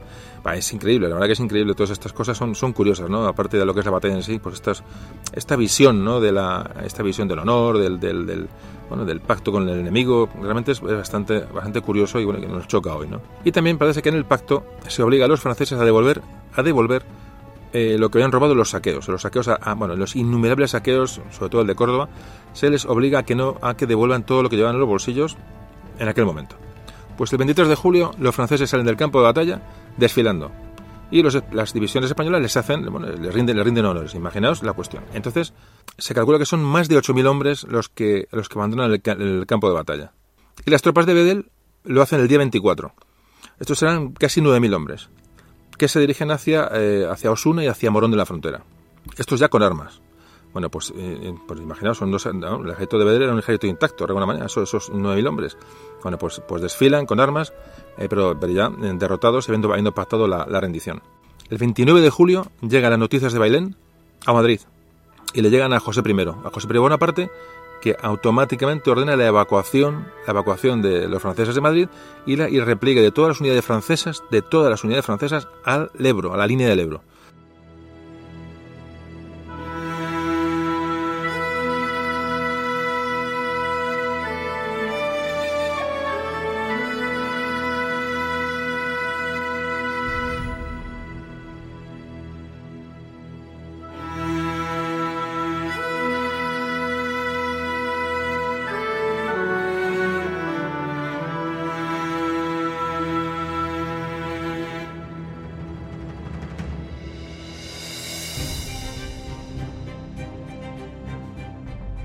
Bueno, pues esta ha sido un poco en, a pinceladas, muy pinceladas, la batalla de Belén. Se puede, se puede tratar de una manera mucho más concreta, nombrando hechos bélicos, eh, unidades, tácticas, pero no creo, no lo, veo, no he visto oportuno porque si no, aparte se alarga mucho el podcast y bueno, he dicho que no es la, no es la misión eh, nuestra un poco de escribir el, el, tema militar, sino de escribir un poco los acontecimientos y hoy hemos hablado mucho de tema militar, evidentemente, pero un poquito ver que veréis cómo es la época, que veáis cómo son las, las, rendiciones, cómo funcionan los ejércitos, la, la influencia de las distancias. La Entonces ya digo que para ver qué pasó y sobre todo qué, qué pasó después de la, qué pasó después de la, de la, rendición, de lo que vamos a hablar ahora. Bueno, ¿qué pasó a posterior, posteriormente? Aquí empiezan a confluir una serie de cuestiones. Y es, los franceses tienen que ser repatriados por mar a Francia, que era, era, era lo pactado. Aquí aparece otra vez la sombra de los saqueos, sobre todo de Córdoba. Es decir, se ha pactado, pero la gente, el pueblo, eh, la sensación de odio al francés por, lo, por los saqueos, realmente, violaciones, saqueos, eh, quema de casas, quemaron pueblos enteros, realmente al, al, pueblo que era defendido por los españoles lo quemaron, es decir, eh, eh, fue un auténtico, una auténtica mmm, barbaridad lo que hicieron en la, en la campaña de Bailén. Y esto les va a costar caro porque realmente luego no hay una disposición a, bueno, a cumplir esos pactos hechos. Decía, la evacuación por mar, y dice, bueno, te evacuaremos cuando nosotros nos apetezca, de donde nos apetezca y cuando tengamos barcos, y etcétera, etcétera, etcétera. Entonces, bueno, esto va a pesar mucho en el, en el, en el futuro de, estas, de estos prisioneros franceses. Solamente los mandos franceses, los mandos superiores, son, bueno, son detenidos y son, mandados a, son enviados a Francia en, una, en un barco aparte, salen a primeros de septiembre, o sea, fijaros, ya estuvieron, se pasaron el mes de julio, el mes de agosto en detenidos y a 1 de septiembre se les encuentra un, navío para trasladarles a Francia. Pues el resto de prisioneros pasan, fijaos, pasan agosto, septiembre, octubre, noviembre, diciembre y parte de enero eh, retenidos en diversos pueblos de, Andalucía, más o menos repartidos y, prisioneros, y se les lleva a ese, en esa fecha, a la mitad de enero, se les lleva a Cádiz, donde les esperan unos barcos de transporte. Y en estos barcos de transporte en Cádiz eh, van a estar también bastante tiempo. Decía, ahí empiezan ya las epidemias, las condiciones de salubridad eh, bueno, infames realmente. Eh, empiezan a, caer enfermos, a morir soldados de los prisioneros. Y cuando, claro, en Cádiz la gente protesta diciendo que, va a haber un contagio hacia la población civil de Cádiz porque esta gente está enfermando los barcos, que están donde están retenidos, eh, se decide eh, trasladarles. ¿Y dónde se, dónde se les traslada? Pues aquí va a ocurrir el famoso hecho de la isla de Cabrera. Estos barcos franceses, allí, parece ser, parece ser, que se, intenta un intercambio de prisioneros con prisioneros españoles que había en Francia. Estas, estas negociaciones no, se, no llegan a buen término, entonces los españoles, que en ese momento, ya digo, pesaba mucho lo que han hecho los franceses en los saqueos en, España. Tampoco tenían posibilidad de llegar a Francia, es decir, hay una serie de condiciones que tampoco, tampoco están muy claras, pero al llegar, al pasar esta, flota de comprisioneros por la isla de Cabrera, en las Baleares, son desembarcados allí. Bueno, pues una vez que están en Cabrera, realmente son abandonados, son literalmente abandonados. Parece que había un barco de suministros que llegaba desde, desde Mallorca a Cabrera, para dar de comer a esta gente, que siempre a Cabrera se le ha, eh, este, eh, a la isla de Cabrera eh, se le ha denominado muchas veces como el primer campo de concentración de la historia, muchas veces se le ha llamado así. Entonces las autoridades españolas, evidentemente, a aquella gente se les empezó a abastecer de una manera precaria, evidentemente, pero intentar que sobrevivieran hasta que o bien franceses fueron a por ellos, y hubiera un pacto para, trasladarlos a Francia definitivamente, como se acordó después de la batalla. El caso es que de estos, más o menos calculamos que, que 9.000 hombres fueron, fueron llevados a Cabrera y otros 4.000 fueron a las Islas Canarias. Estos tuvieron mejor suerte. Pero los 9.000 de Cabrera fueron prácticamente de momento abandonados allí.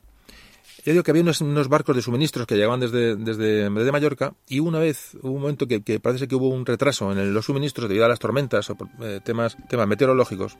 Eh, hubo un retraso en el abastecimiento y el día que llegó el, barco, el primer barco a abastecer a los franceses parece que fue asaltado por el hambre, por la necesidad, ¿no?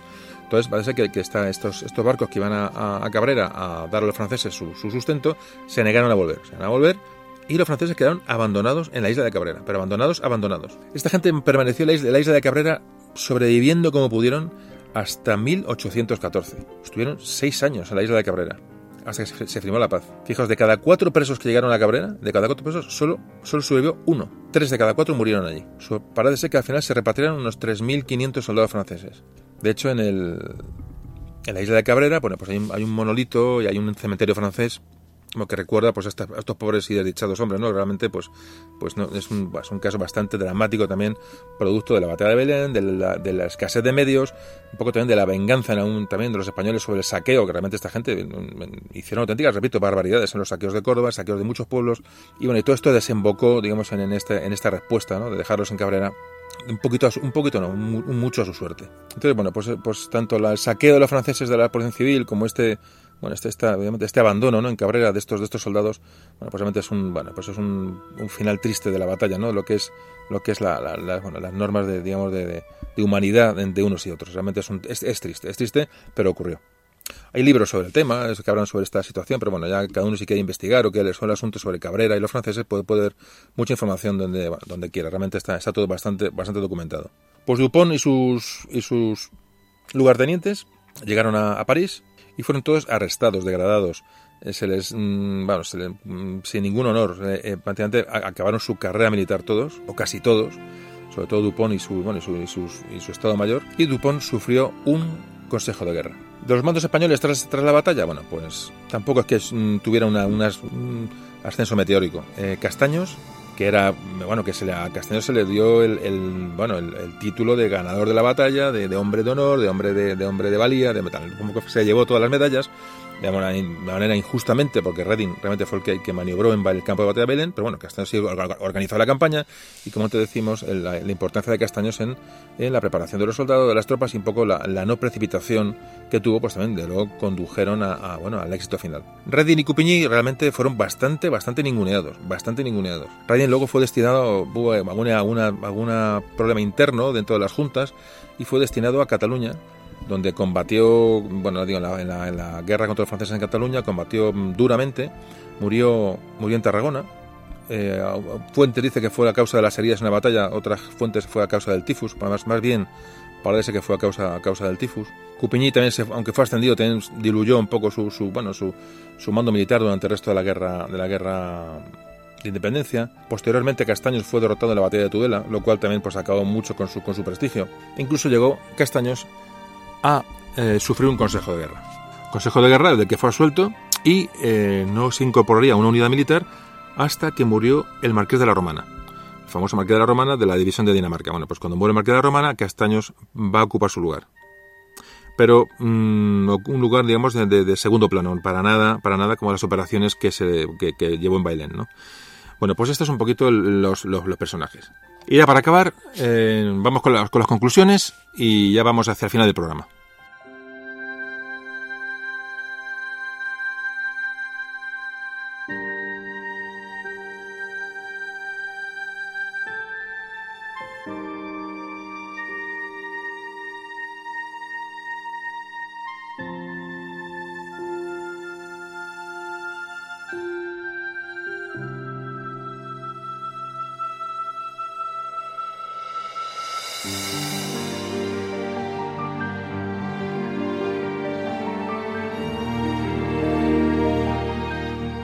Bueno, pues como conclusión, a modo de resumen, eh, vamos a ver un poquito la campaña de Belén. ¿Qué, qué, qué se puede sacar en, de conclusión de todo ese tema? Bueno, pues evidentemente Napoleón, a pesar de tener 100.000 soldados, 90, 100.000 soldados en la, en la, península, no podía abarcar toda la península. Esa intención de dejar la península gobernada y controlada para que, para que su hermano José gobernara como rey de España, pues, pues era un poco su obsesión, su obsesión de llegar a Cádiz, de llegar a Gibraltar, de, de en fin, eran demasiadas, demasiadas, demasiados objetivos y muy ambiciosos para Sí, eran muchos hombres, pero era demasiado territorio. Demasiado territorio, tampoco sabía cómo iba a reaccionar el español de cada pueblo, ¿no? Tampoco contaba con esa reacción que, que, se, que se produjo. Además, según iba, iba avanzando, claro, se iba encontrando con resistencias, resistencias realmente numantinas, ¿no? Lo que pasó en Zaragoza, pasó en Gerona, pasó en Valencia, es decir, se encontró con asedios que no contaba, ciudades que no se rindieron bajo ningún concepto, es decir, eh, no esperaba esa resistencia tan, tan, tan a sangre y fuego del, del, del, español normal, del español del ciudadano español, ¿no? Eso también sorprendió y, y realmente eh, produjo una ralentización absoluta de, los movimientos hacia el sur. A lo mejor lo que tiene que haber hecho probablemente es eso, consolidar las, posiciones de manera más, lenta y poco a poco ir, avanzando hacia el sur y no lanzar todo su ejército a una, conquista generalizada que, que, le llevó un poco a, un, fracaso en, primer momento. ¿Qué ocurrió al intentar llegar a los más puntos posibles y, puntos lejanos? Pues que, eh, por ejemplo, el ejército francés iba, des, desprovisto de, de material pesado y cuando hablamos de material pesado, mejor caballería pesada o artillería pesada, que en Bailén fue decisivo. La, la artillería, el duelo de artillería en, eh, francés-español en Bailén fue clave. Y como antes comentamos, os acordáis, la artillería española era, era, más potente, tenía más calibre, era artillería pesada, puesto que la podían transportar, estaban, estábamos en nuestro país, y los franceses acudieron a Bailén con un ejército muy ligero, muy ligero, en el, en el que no contaban con una artillería eh, lo suficientemente potente, de calibres, de calibres grandes. Vuelvo a incidir en la, en la importancia de Despeñaperros como lugar de, de alguna de, de, agobio sobre el ejército francés, es decir, eh, no son ellos mismos, puesto que dependen de un lugar muy angosto para que tienen que defender para no quedarse cortados, y vuelvo a incidir también en la reacción, eh, eh, digamos, social, la reacción humana que se produce en los españoles ante el saqueo, de, sobre todo de Córdoba. Repito el saqueo, de Córdoba porque es, que es muy importante en, bueno, en el devenir de los acontecimientos, sobre todo, digo, por, la, por esa reacción de odio hacia el francés que, que se, empezó a, se empezó a extender. Dupont también, bueno, se, se queda en Andújar, eh, eh, tampoco es consciente de la fuerza española, tampoco, a lo mejor si Dupont hubiera atacado directamente a, la, a, esas, a, ese ejército español en formación los, primeros días, por, probablemente la, la, bueno, hubiera sido otro el, desenlace, no sabemos. Y en cuanto a los aciertos eh, españoles, volvemos a incidir también en cómo Castaños desecha esa gran, esa gran masa de voluntarios civiles que se le alistan en, su, en, en su fuerza.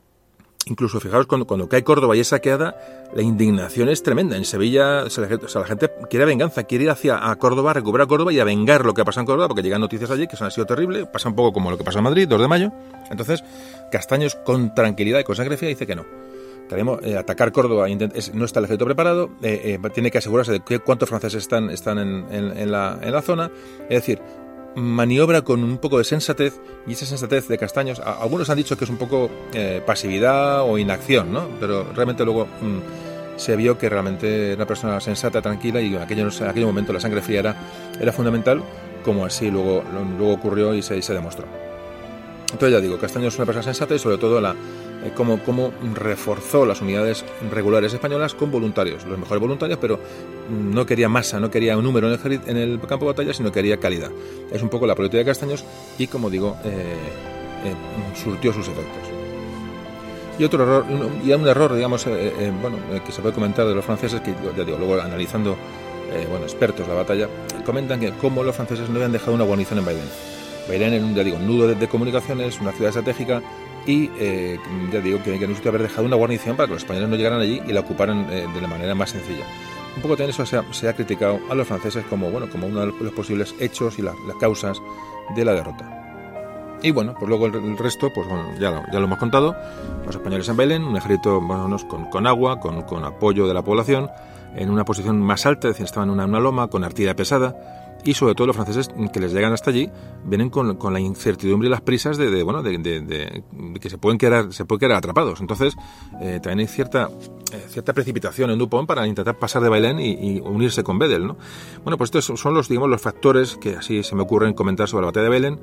Eh, bueno para que más o menos que los conceptos puedan quedar claros y podéis tener vuestra idea podéis leer mucho sobre el tema. De Bailén hay mucho escrito y mucho podéis ver, eh, digo, gráficos. Yo digo, pondremos en nuestras páginas En las redes sociales pondremos mapas e intentamos apoyar este podcast, pero eh, digo que podéis eh, enriquecer eh, y ampliar todo esto que hemos hablado pues, pues de- con mil medios, ¿no? con mil libros, mil crónicas y mil imágenes que puedes encontrar.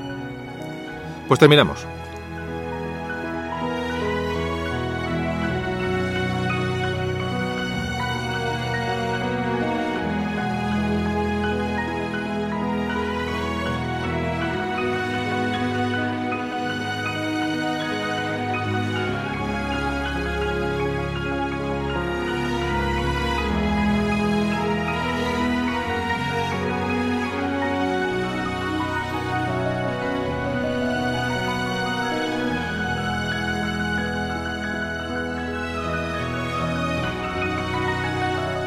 Tras la batalla de Bailén, eh, las tropas de Castaños desfilaron por Madrid y supuso un respiro mm, ficticio, porque solo duró unos meses. El propio Napoleón en persona asumió eh, personalmente el mando de las operaciones y vino a España para dirigir la reconquista, del, del territorio y asegurar el territorio español para que su hermano pudiera reinar. A finales del mismo año de la batalla de Bailén, en 1808, derrotó a un ejército español en Somosierra y tras ganar esta batalla entró en Madrid. Bueno, y aquí comenzó un periodo durísimo, como todos sabéis, de la guerra de la independencia, que como siempre os digo, pues seguiremos tratando en capítulos posteriores. Como curiosidad, y, bueno, lo dejo aquí en comentado, porque creo que me hace la pena. Y bueno, muchas veces por eso es el motivo que hagamos todos estos audios y bueno, intentar pues, que la gente conozca lo más posible la, historia de España y, bueno, y no, y no pasen cosas como la que os voy a contar. Mira, hace ya años eh, salió una columna en el Ideal, el periódico El Ideal de Granada, en el que salía esta noticia, que fue bastante, en su momento fue bastante sonada, porque coincidió con el, bicentenario de la batalla de Belén. Cuenta esta noticia que el Sindicato Andaluz de Estudiantes se dirigió, por, dirigió una carta a la dirección del Colegio de Belén, el Colegio de Belén se llamaba el 19 de julio, aduciendo que había habido un acuerdo en el Consejo Escolar Nacional, el Consejo Escolar de España, y se les instaba a retirar el nombre del centro, el nombre, se repito, el nombre, el Colegio de Belén se llamaba Colegio 19 de julio, evidentemente, como todos sabéis, fecha de la batalla de Belén, se les, eh, se les mmm, combinaba a retirar ese nombre, puesto que era un nombre que hacía referencia a la Guerra Civil Española y era un símbolo franquista. Pues sí, esto ocurrió. Entonces, eh, además, ya digo que en su momento fue bastante, bastante nombrado. Pero no estamos hablando de un error de una persona, o de, no, estamos hablando de un requerimiento de un, de, de un sindicato de estudiantes, además, y luego de un Consejo Escolar de España, es decir, una, un órgano eh, oficial. Toda esta historia ocurrió. Quitar el nombre del colegio el 19 de julio porque es un nombre eh, franquista. Bueno, pues está así nos luce el pelo, claro. Bueno, pues este programa ya acabamos y como siempre decimos, es un, que sirva como homenaje bueno, a aquellos hombres eh, que lucharon aquel día, 19 de julio de 1808, hombres de ambos bandos, pues que se vieron involucrados en, en, en aquella batalla. Había españoles, había franceses, suizos, irlandeses, eh, flamencos, italianos, pero muy, muy especialmente, pues si nos acordamos de los nuestros, de, la, de nuestros compatriotas, de nuestros, de nuestros antepasados, porque eran antepasados que realmente no son tan lejanos como nos pueda parecer. Pues un afectuoso saludo a todos y os espero en un nuevo capítulo. Memorias de un tambor.